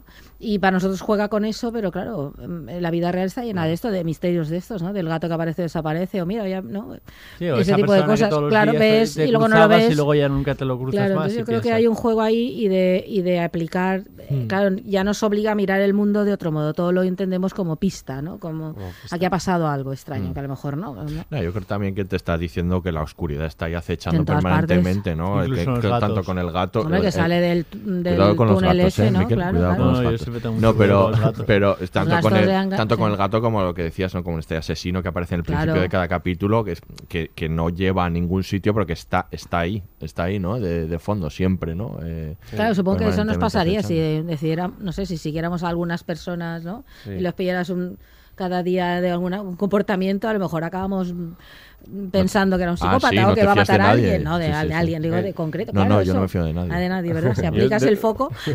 Desde la perspectiva un poco de, de en qué momento eh, los guionistas estaban creando, ese momento de decir, no aceptamos ese caramelo, esa perita en dulce de, ostras, vamos a hacer una trama con la profesora Claro. de un, el as- un asesino que va a por ella, ¿no? Por Una favor, no, que no lo hagan ni a No, la novia, favor. que la dejen en paz. Por o sea, eso, no eh, quiero una trama de claro. le, ro- le- le raptan la novia a Holden, por favor, no. O sea, Lo que pasa es que eso No, también no implica creo, ¿no? que caigan No, no en, va por ahí. por ejemplo, en, en esta trama que no hemos comentado, que es el de la del profesor y las cosquillas. Ah, Bueno, bueno, es súper interesante. Es muy interesante. Es a mí me parece desde el punto de vista de la investigación un poco atractivo, pero desde el punto de vista de cómo se refleja esa paranoia que tiene Holden Claro. con, el, con el tema de la psicología, cómo se refleja en una simple charla en un colegio, cómo le comentan que este profesor hace cosas raras en el despacho con los alumnos Sí. y cómo él tira para adelante algo que tiene que ver con eh, ese querer convertir a una ciencia como la que están haciendo, que está en sus inicios, Sí. en algo predictivo, algo con Ujú. rollo Minority Report, ¿no? Sí, sí, Antes sí. de que actúe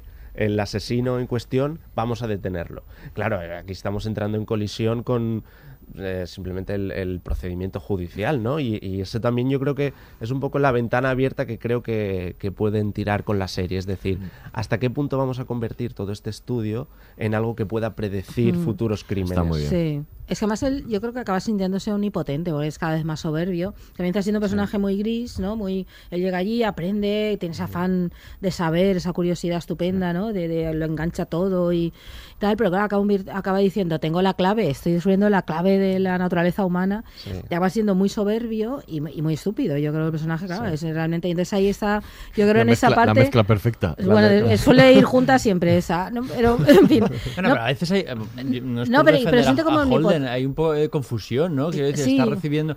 Se, se está enfrentando a, un- a, a- a unos personajes No. que, como para no de repente No, que se no, te vaya claro. por la cabeza. sí, pero que llega un momento que, que él, yo creo que piensa ya que tiene como las claves, que ya Sí, es capaz de descubrir, sí, ahí va sí. despegando. Claro, y al final. El ego- Por eso el final es tan potente, porque de pronto cuando se da cuenta de, de la magnitud de eso que está él Claro.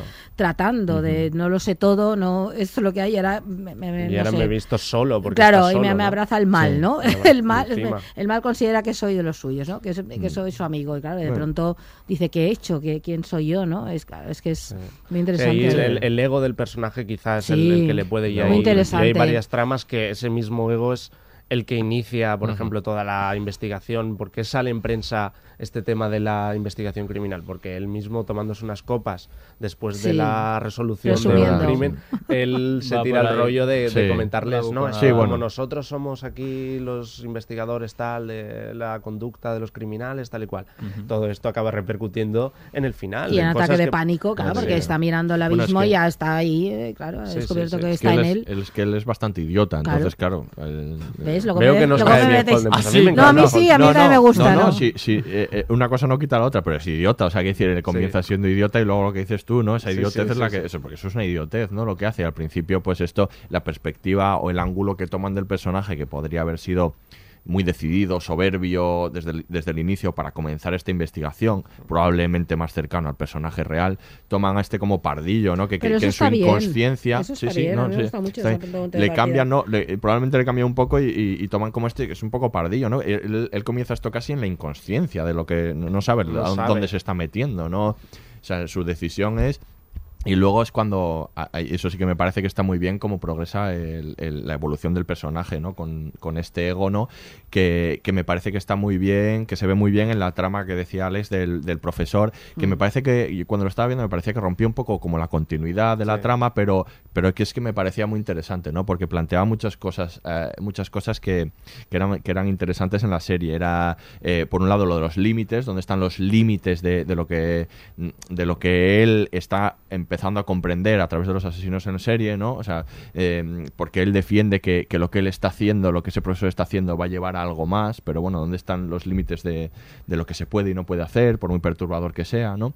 Y luego lo de lo del, lo del ego, ¿no? Que se ve muy bien en este en este en esta pequeña trama, aunque eh, su compañero sea el que se la juegue, por otra parte, que esto no, no lo hemos dicho, pero es su compañero el que como que le pica, ¿no? Él, eh, este personaje que aparece tan tarde, este pe- compañero, que le dice, bueno, joder, si somos el FBI, no sé por qué no lo puede-". Y entonces él pega el volantazo y se va todo envalentonado ahí, y luego el otro, el otro muy zorro, se, se Es chiva. zorro. Y dices tú, Sí. este personaje eh, Sí, sí, es sí, un cabronía. sí, Sí, sí, sí. Chiva y luego es el protagonista malo, entre comillas, de todo el tema de la burocracia. y Sí, sí, sí, sí. Es un desgraciado. Es A un mí- que, me- desgraciado. que me gusta el personaje, Sí, pero es a mí, desgraciado, también, ¿eh? a mí también me gusta, pero necesitaban a alguien así, ¿no? Sí. Es como el, el topo dentro del grupo. Sí, porque, Hace falta, porque sí, claro, era un- si es un no- acierto el Si no, los personaje. tres personajes estaban haciendo un poco eh, como lo que quisieran. También quería comentar eh, lo que me gusta, la, eh, esa pulsión tal vez que tiene Holden con la profesora, ¿no? Mm. Es, en determinado momento Bill, el- su compañero, le dice, a ti lo que te ha pasado es como que te has enamorado de la profesora de, de instituto, ¿no? Y por eso quiero que venga con nosotros.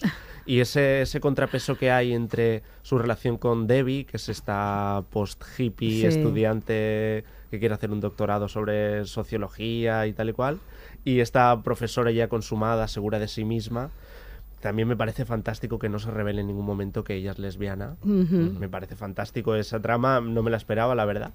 Y también eso, me ha gustado mucho que no se le que no se diga en ningún momento y que ella lo, lo oculte. Sí. Porque es que al final e- es eso, mm, estamos viendo un poco reflejada la psicología de asesinos y ese ego, ese ocultar cosas en los mismos personajes protagonistas que teóricamente son los buenos. O sea, los estamos viendo en el- las, las cosas malas, entre comillas, de los asesinos en estos personajes Sí, sí. buenos, me parece. Que ella también es un personaje real, está inspirada en la Sí. doctora real que estuvo Ah, en sí. el origen de la, de la unidad de análisis de conducta esta, sí. no, sí.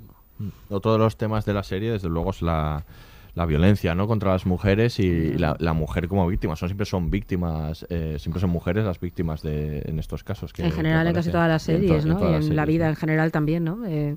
Ese tipo de cosas. Yo creo que es un tema central. Además se pone la idea de la mujer muerta, que es la que está en las conversaciones con las mujeres vivas que aparecen, ¿no? Que están son fuertes, ¿no? Eh, todas ellas son poderosas, son seguras de sí misma, no encajan en la norma de lo que esperas, ¿no? La, la novia que es muy audaz y muy moderna, la profesora, ¿no? Que está en un mundo de hombres, pero que es la que manda, por eso el plano ese del, del ascensor es tan significativo, porque es ella la que está en el centro, no es Holden, la que está en el centro y más avanzada, porque ella es la que manda, ¿no? Es la que manda. No sé si va es tan segura como estáis diciendo. Eh, aparenta como tal no es, Sí, pero Claro. Pero claro, pero sí ocupa como Pero- ese lugar. sí, Claro, pero es igual verdad. en el mundo ese hombre tiene que eh, Tiene que parecerlo. parecer doblemente segura, Doblemente, ¿no? sí. Y Sí. que igual la secuencia esa que tiene con su con su novia eh, precisamente sirve para, para demostrarnos que quizá no no no está tan segura ni, y, y es mucho más frágil de lo que luego la vamos a ver en el contexto de, de- de la, de la- de la investigación, ¿no? Pero en ese mundo de hombres parece que no tiene otra...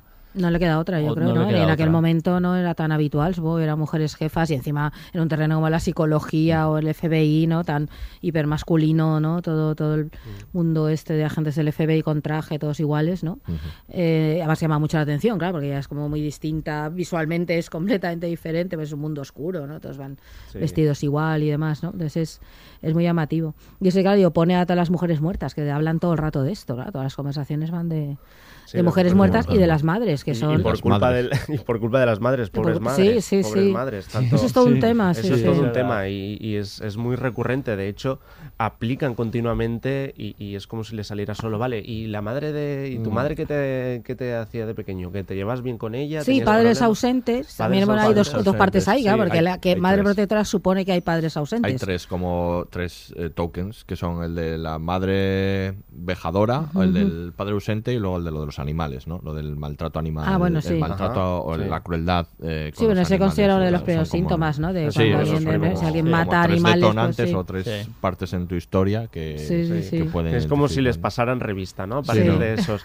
Y es muy importante aquí el papel de la profesora, que tienen este debate con, con los dos del FBI, de ella querer sistematizar estes- estas entrevistas. Sí, Claro. haz el cuestionario, haz el cuestionario. Si no haces el cuestionario, luego no podemos llevar esto a un estudio académico. Aquí está el choque entre lo académico Sí. y la vida real, Sí, que sí, es- sí. es- desde los propios jefes del FBI se lo cuestionan.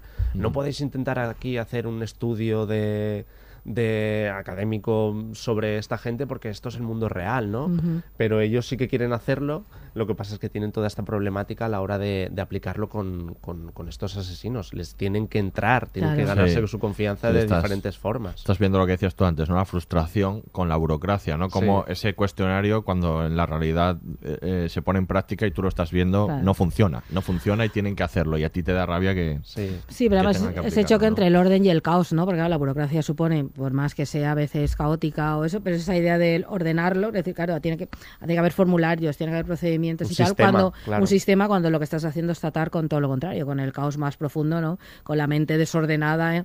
¿no? Que, que, que rompe el mundo, ¿no? Entonces es muy es muy interesante y sobre todo la batalla, porque claro, la enormidad, dices, a ver, que estamos tratando con asesinos intentando descubrir por qué la gente mata, no, no me pongas trabas burocráticas a esto, ¿no? La enormidad de, de la investigación, del- del- de, lo que están intentando controlar, ¿no? Frente a la, no sé, la cosa esta mediocre, ¿no? De la, de la burocracia, ¿no? Y cómo acaba ganando la burocracia, ¿no? Es ganando, frente sí, a sí. algo tan importante como descubrir, no sé, el origen del mal, ¿no? El eso mal. está, Sí, ¿no? Es que la búsqueda de este, menos. de este origen, a partir de ella, sal- yo creo que es el tema central y a partir de ellas salen todos los, los demás temas que se mezclan con la propia vida de los personajes. Bueno, pues vamos a escuchar un corte de uno de los personajes más fascinantes del relato y seguimos hablando de más temas. Fui un tipo normal casi toda mi vida, con una casa bonita en un buen barrio. Tenía mascotas, fui a un buen colegio, era un joven atento, culto y bien educado. De eso no hay la menor duda. Pero, al mismo tiempo, llevaba otra vida depravada, vil y completamente paralela, llena de violencia degradante, caos, miedo y muerte. Vaya. Sí que parece que tenías tu propio e inusual... Un inusual método, por supuesto. Bueno, iba a decir... eh, estilo. Una obra, digamos, podrías estudiarla. ¿Sabes que hay muchos más como yo? ¿Tú crees? ¿Cuántos hay, dirías tú? Bueno, eh, sería a voleo, pero diría que ahora mismo en Norteamérica hay más de 35. ¿35? Pero nunca los encontraréis si ellos no quieren, ni con mucha suerte. Eso no puede ser. Holden, no soy un experto, no soy una autoridad. Solo soy un asesino tremendamente prolífico que se ha pasado su vida adulta logrando evitar que le cojan. Hasta que me entregué porque perdí la esperanza de que pudieran pillarme. ¿Lo tomas o lo dejas?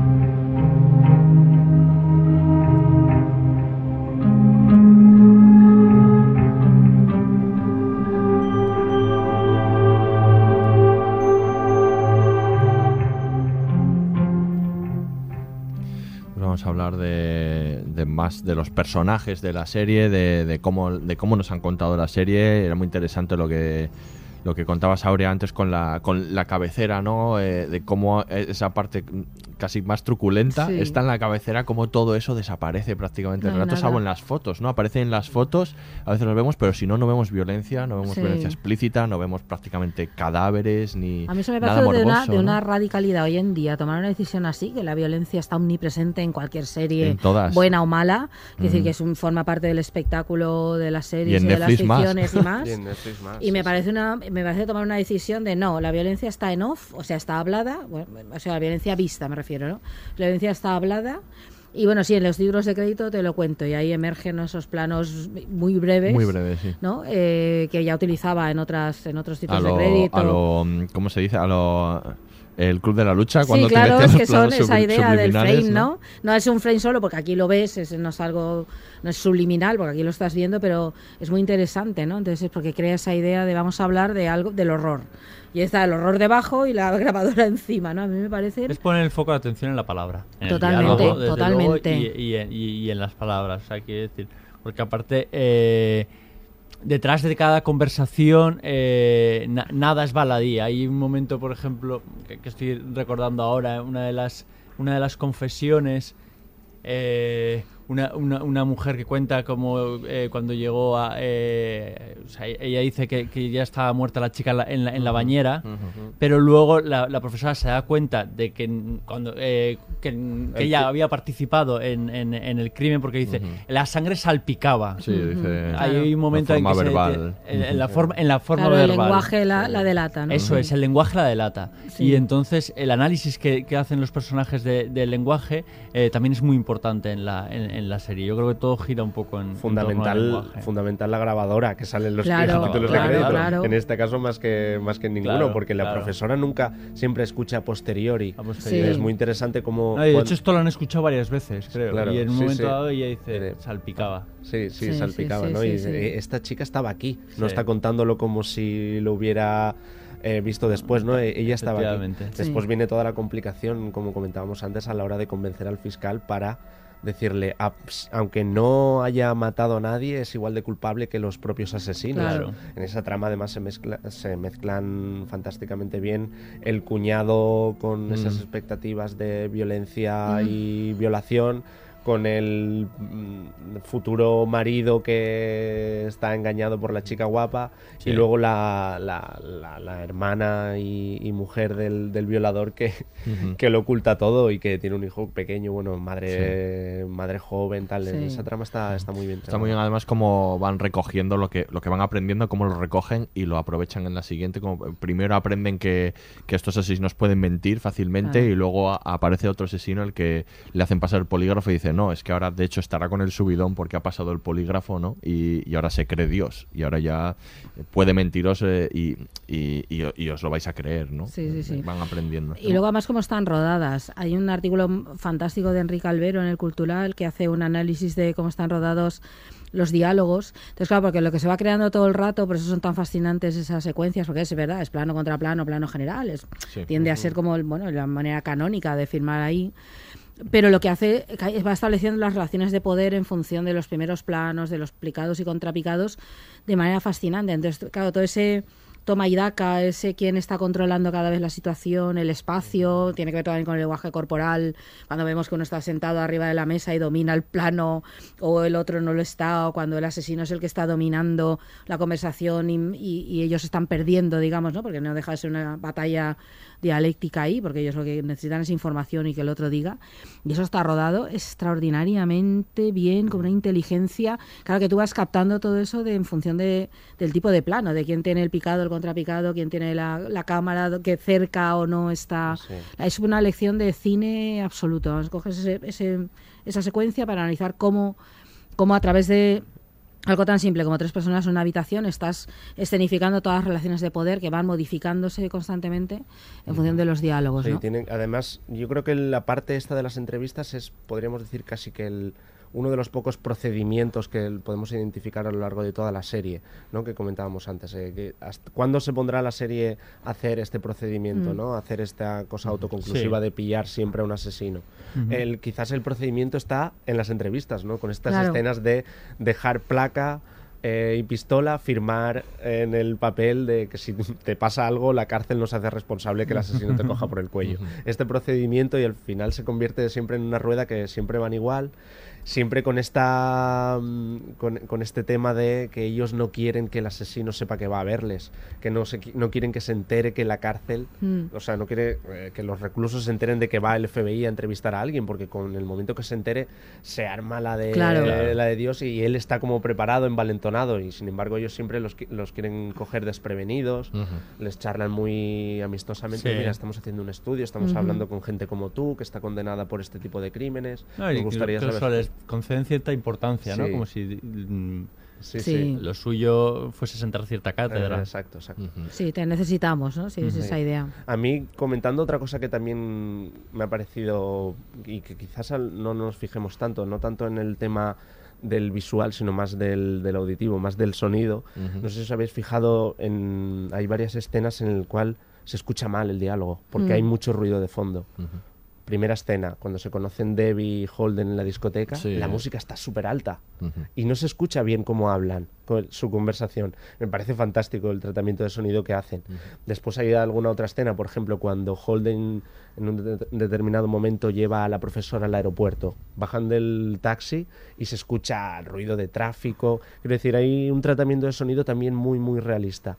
Y me parece muy acertado y, y quizás una de las pocas concesiones a, mm, digámoslo así, a ser creativo con la realización de la serie, porque como comentabas es casi todas las escenas son, eso es muy Son austero, ¿no? interiores, son interiores, Mm. planos generales, plano contra plano y poco más, pero en este caso del sonido eh, me parece un, un tratamiento muy muy acertado y me ha encantado, sobre todo esa escena cuando están Debbie Holden comentando la discoteca, que ella de- después le, le dice vamos a bailar y tal, y ahí empieza la relación entre ambos, pero están hablando de sociología y de autores y de Sí. a qué te dedicas tú y a qué me dedico yo, pues mira, yo soy del FBI y tal, pero están chillando porque están en medio de un concierto o algo así, no sé si es un Mm. disc jockey o un, o un concierto y se escucha mal. Ese momento me, me pilló a mí desprevenido porque lo habitual es que eh, se escuche bien, ¿no? Sí, Al lo importante es el diálogo, sí, Lo sí. importante es el diálogo, pues en este caso... El Igual es en contraposición como lo que luego va a pasar en el Sí. resto de, de- de la serie, ¿no? O sea, quiero decir, donde la importancia es el diálogo y se escucha muy bien Todo el rato. Se escucha muy bien, hablando. sí. No sé, no, no, no Sí. había caído, pero es interesante eso. a- hemos hablado mucho de Fincher, pero Joe Penhall, que es el guionista, también, bueno, creo que acierta bastante en la, como estructura, narrativamente. La, a mí, la verdad es que me funciona un poco menos a la larga la, la historia entre él y Debbie, y hay partes que no me interesan mucho, como cuando le engaña y demás, no, sé, partes de la trama que no me, no me parece que estén demasiado acertadas, que no, que no me interesan demasiado, pero cómo estructura la- las entrevistas con todos los demás procesos me parece, me parece muy interesante y creo que también él en su guion, aparte de los diálogos, ha sabido generar tono, que no todo el tono es de Fincher, no en vano él eh, adaptó la, la película de la carretera, que adaptar a. Conor McCarthy no es nada fácil y, No, no. y creo que Y estaba bien. y está muy bien Mm. y, y- y no todo el no todo el, el mérito es de John Hillcott que es el director y aquí también se nota ¿no? que él sabe construir eh, el, el tono ya desde el guion me parece que también es un acierto Sí, de, como- de John Penhall perdón, como comentábamos antes, vienen del teatro y se, yo Se creo que se nota bastante el poner en escena, iniciar un, un determinado una determinada tensión desde abajo para irla subiendo poco a poco solo con la palabra. Eh, me parece que son guionistas muy elegidos para eso. Tal vez sea una idea de Fincher, ¿no? Y, y, y Joe Penhall se comenta que, que estaba este proyecto estaba en HBO lo he leído por ahí en, una- en, un- en una- en la deep web, no sé, no me acuerdo dónde lo he leído. No pero te fíes, Alex. que no me fío mucho. Bueno, pero yo cuento el rumor que haga los Exacto. oyentes que hagan lo que, quieran. que vayan y lo quede. Queda en vuestra Esta mano. serie estaba en, en HBO. Que llame luego- John Penhall. Luego pasó a Netflix y, y la cogió en ese momento Fincher. Bueno, hay ciertas cosas y quizás es un poco unido a lo que comentábamos, que esta serie no parece tan Netflix porque no ponen toda la carne en el asador enseguida, sino que van muy poco a poco y además ya os digo, creo que hasta la última escena no es ese momento en el que en realidad la tensión sube por todo Sí. lo alto y en realidad está el tío seguro, o sea, está el tío en un hospital. Sí, sí, vamos, Eh, súper Sí. bien rodeado. Sí. Claro. No, es- esa escena, eh, bueno, pues ya está hecho el spoiler, ¿no? Podemos hablar de ella sin problemas. Los que a mí me parece soberbia ese final. Sí. Primero lo del hospital, que está muy bien eso que has dicho, claro, está en un entorno seguro, está en un hospital, un lugar donde cuidan. Claro, y ese es el caerse con todo el equipo de pronto cuando le abraza el asesino, el monstruo le, le abraza y dice, soy un monstruo. Claro, de pronto toma conciencia de todo lo que ha hecho. A mí me, me pareció un final soberbio. O sea, ya la serie me había convencido hasta ahí porque me gustaba muchísimo. Mm. Pero me parece que el final me parece excelente, me parece un modo de, de, de- Genial de ese- cerrar eh, fantásticamente. mm, Ese plano en el que está Ed Kemper sentado en la cama y pega un saltito y con sus enormes pies hace un plac contra el suelo y, y- y- y con el sonido otra vez notas lo grande que es el tío, porque Sí. hasta el momento es difícil coger al, al tipo siempre en plano general, siempre lo- porque es tan grande que Sí, no cabe sí. en pantalla, ¿no? Es una cosa así. Pero en ese momento que hace plac contra el suelo con esos enormes pies, en el que le enseña la raja que se ha hecho en el Sí, antebrazo para... A mí me parece Es que es la idea del fantástico. Ahí monstruo juegas también, totalmente. de todos modos, juegan también un poco a la duda de si Sí. le va a hacer algo. Ya, hacer claro, claro. Estás todo el Sí, rato claro. un poco temiendo, ¿no? Claro, pero es que al final resulta que lo que hace Lo que para no Holden es todavía cárcel, peor. co- que, que podría ser perfectamente, Sí. están sentados juntos Cualquier y no sé cosa. cuánto, y, y- y no tienes esa, esa sensación de temor. Y sin embargo, todo el rato en el hospital piensas que algo le va a hacer, algo va a suceder, algo va a pasar. Pero claro, para Holden eh, yo creo que es peor lo que le hace que si hubiera que si se hubiera lanzado a matar a alguien. Porque entonces, más. si se hubiera lanzado a matar a alguien, esto son sus teorías, es todo lo que está estudiando y hace lo previsible. Era previsible. Y hace lo que no se espera, le abraza y le dice, eres mi amigo. Y, bueno, y el otro ya, claro, dice, se hunde, claro que se hunde, lo, lo, lo destroza, lo mata completamente. A mí, claro, tiene un ataque de pánico y un Además destruirse, se destruye. Que es decir, toda esa identidad que ha ido construyendo de soy el que más sabe, eh, conozco la psicología criminal, te conozco a ti, porque al fin y al cabo él le considera una rata de laboratorio, claro, al otro, tiene una, una mirada de entomólogo, ¿no? Él es su objeto de estudio. Pero no, el otro dice, no, perdona, encima, claro, brazo de oso, es enorme, lo, lo, lo, lo- lo inunda completamente el mal, vamos, es que me parece un hallazgo. A mí me parece también una escena muy muy bien traída porque de Ed Kemper parece que ya lo hemos dejado en ese momento de la serie Sí, un poco de lado. Él está metido con sus problemas personales, con sus problemas burocráticos en el FBI y tiene recibe estas cartas, ¿no? De Ed Kemper de venme a ver, de hecho tiene las tiene colgadas. Sí, ya no sé cuántas me ha mandado, ¿no? Y, y pasan un poco de él en determinado momento de la serie. No sabe leer los síntomas, se suponía que sabía, pero no sabe, ahí no sabe leerlo. Le dan el telefonazo de hay una persona en la UCI que ha dado su nombre de contacto para y dicen es Ed Kemper. Y entonces la, la serie acaba en un, en un punto que yo no me esperaba, porque No, no, no, que fuera esa la última escena de la serie y después sí que quizás como comentabas Miquel, es el único momento en el que juegan un poco con el espectador, de que Sí. los médicos se van a echar un cigarro o algo así, Sí, ahí- aquel se levanta, piensa, sí, ves el se va a tamaño, escapar, algo, sí, sí. ves el tamaño de la, de la cadena que le une a la cama, ves que Holden está a Que tiro, llega de, a tiro de perfectamente. brazo.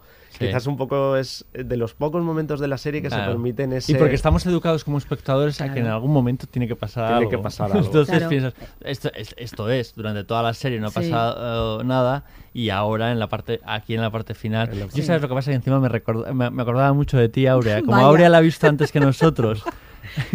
que David y que yo, y entonces eh, hubo un momento en que hablábamos de la serie, pero no habíamos visto el final, y ella siempre tenía una sonrisa maliciosa, y entonces yo siempre estaba esperando ese salto mortal del final. Entonces todo el rato estaba esperando ay, eh, eh, en el final que, que él iba a hacer algo, que no, no sabía por dónde iba, Pero iba no a se hice el spoiler, yo me mantuve No, muy ahí. No, no, pude evitar no, la sonrisa porque es que el final me parecía Sí, soberbio. sí, pero, no, el, el final está muy pero bien es traído. mucho es mejor verdad. este final que, que No, se mucho- levante y ataque, vamos. Principalmente mucho más impre- eh, Claro. eh, im- imprevisto. Entonces, Imprevisto, sí, sí. mucho Ah, mejor. A mí una, otra cosa que me gusta mucho en la dinámica que tienen los dos compañeros, Holden y Bill, que me parece que, que funciona bastante bien.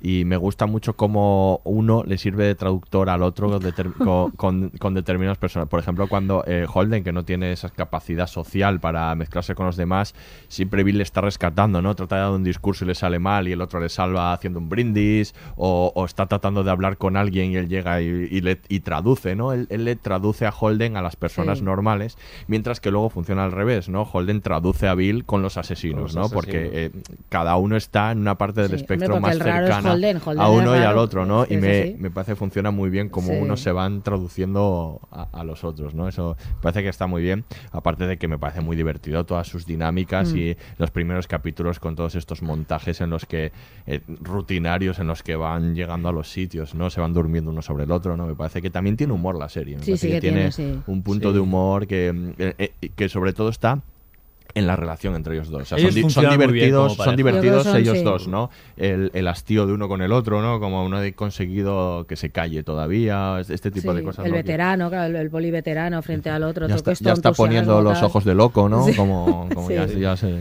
Sí, además es, pre- eh, es, es necesario esos momentos de bajar otra vez la tensión dramática de la serie porque no vas a estar siempre en ese momento subidón de asesino y sus razones, ¿no? Tienes que volver al coche, volver a ese diálogo dentro del, del coche. Además, me parece fantástico los coches que hay. Yo tampoco sea- soy muy de Sí, coches, pero me encantan los coches que tienen alquilados. Sí, es verdad. Tienen Son unos chulísimos, cochazos sí, sí, yo pienso lo mismo que tú. No brutales. sé identificar todos, pero es verdad que Sí, sí. No, no, visualmente el- son muy chulos. eh, El tema este del realismo y que cada vez están en una ciudad diferente para ir a dar esas clases de criminología, que tampoco son unas mas- una masterclass de. No, porque de tampoco son clases de maravilla, porque Claro, claro. son como muy normales, ¿no? y tampoco normal. parece que triunfen especialmente. De hecho, ¿no? llega un momento No que parece que quieran ir a hacer esas clases para que algún detective local Sí, que no sí, sabe cómo resolver su crimen les llame a una parte y hay Mm. ese momento de que están en el coche y oye, ¿has que- visto a ese que nos está mirando? Ahora cuando eche el cigarro le doy 30 segundos para que Eso, se eso. Pues están entre los dos a ver cuándo se va a acercar el otro porque ya saben que, Mm.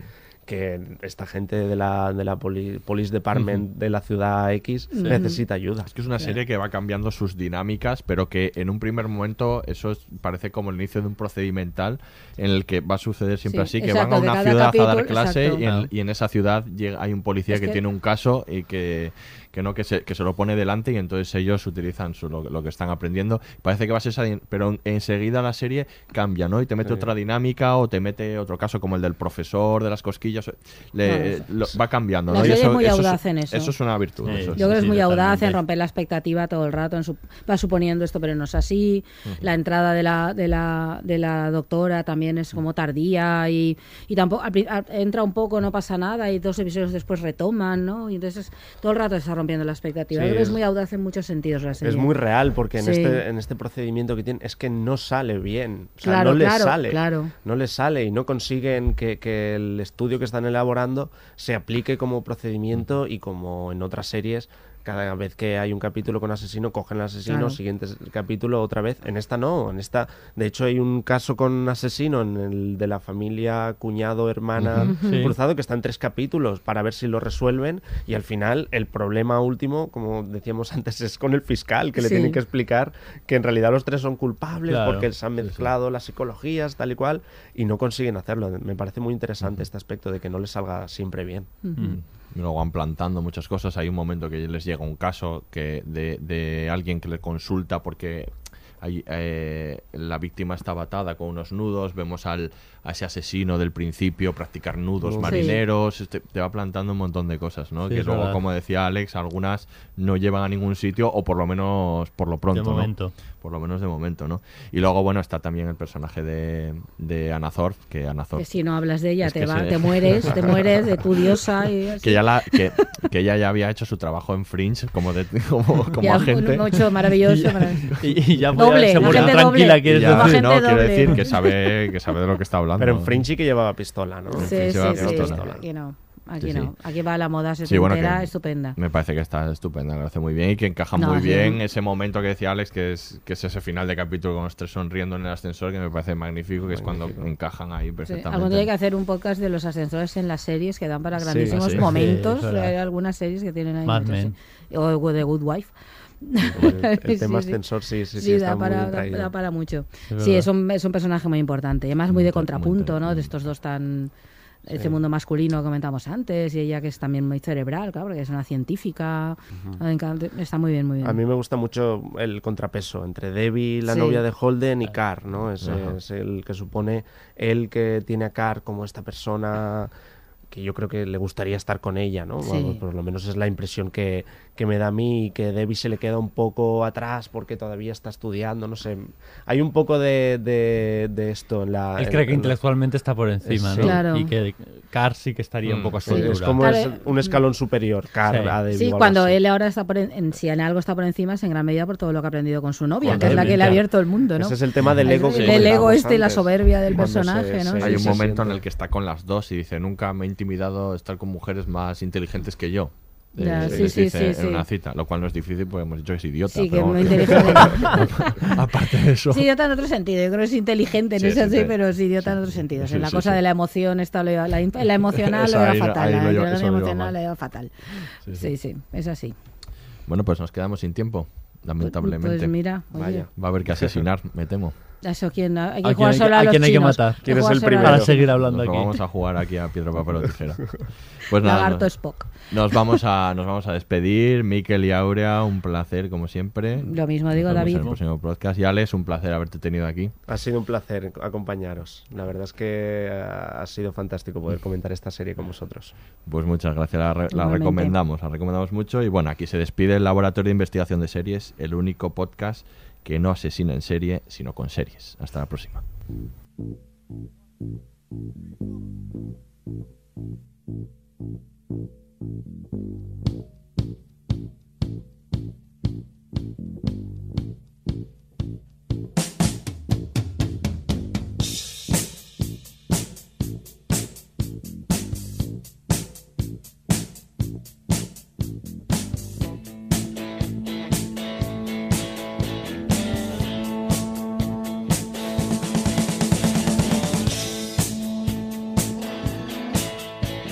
Todos los episodios y contenidos adicionales en podiumpodcast.com y en nuestra aplicación disponible para dispositivos iOS y Android.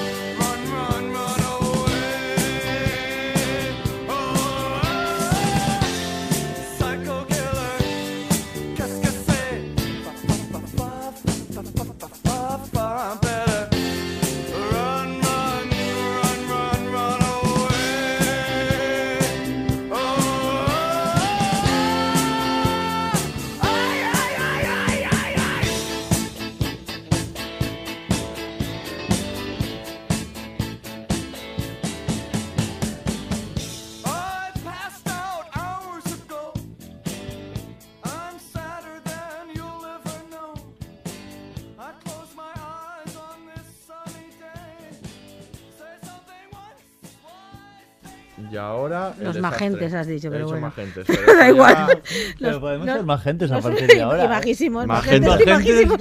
Magenta. Magentes y majísimos. Magenta me estoy Dale poniendo. a yo. ello, va. Qué magente te ha quedado todo.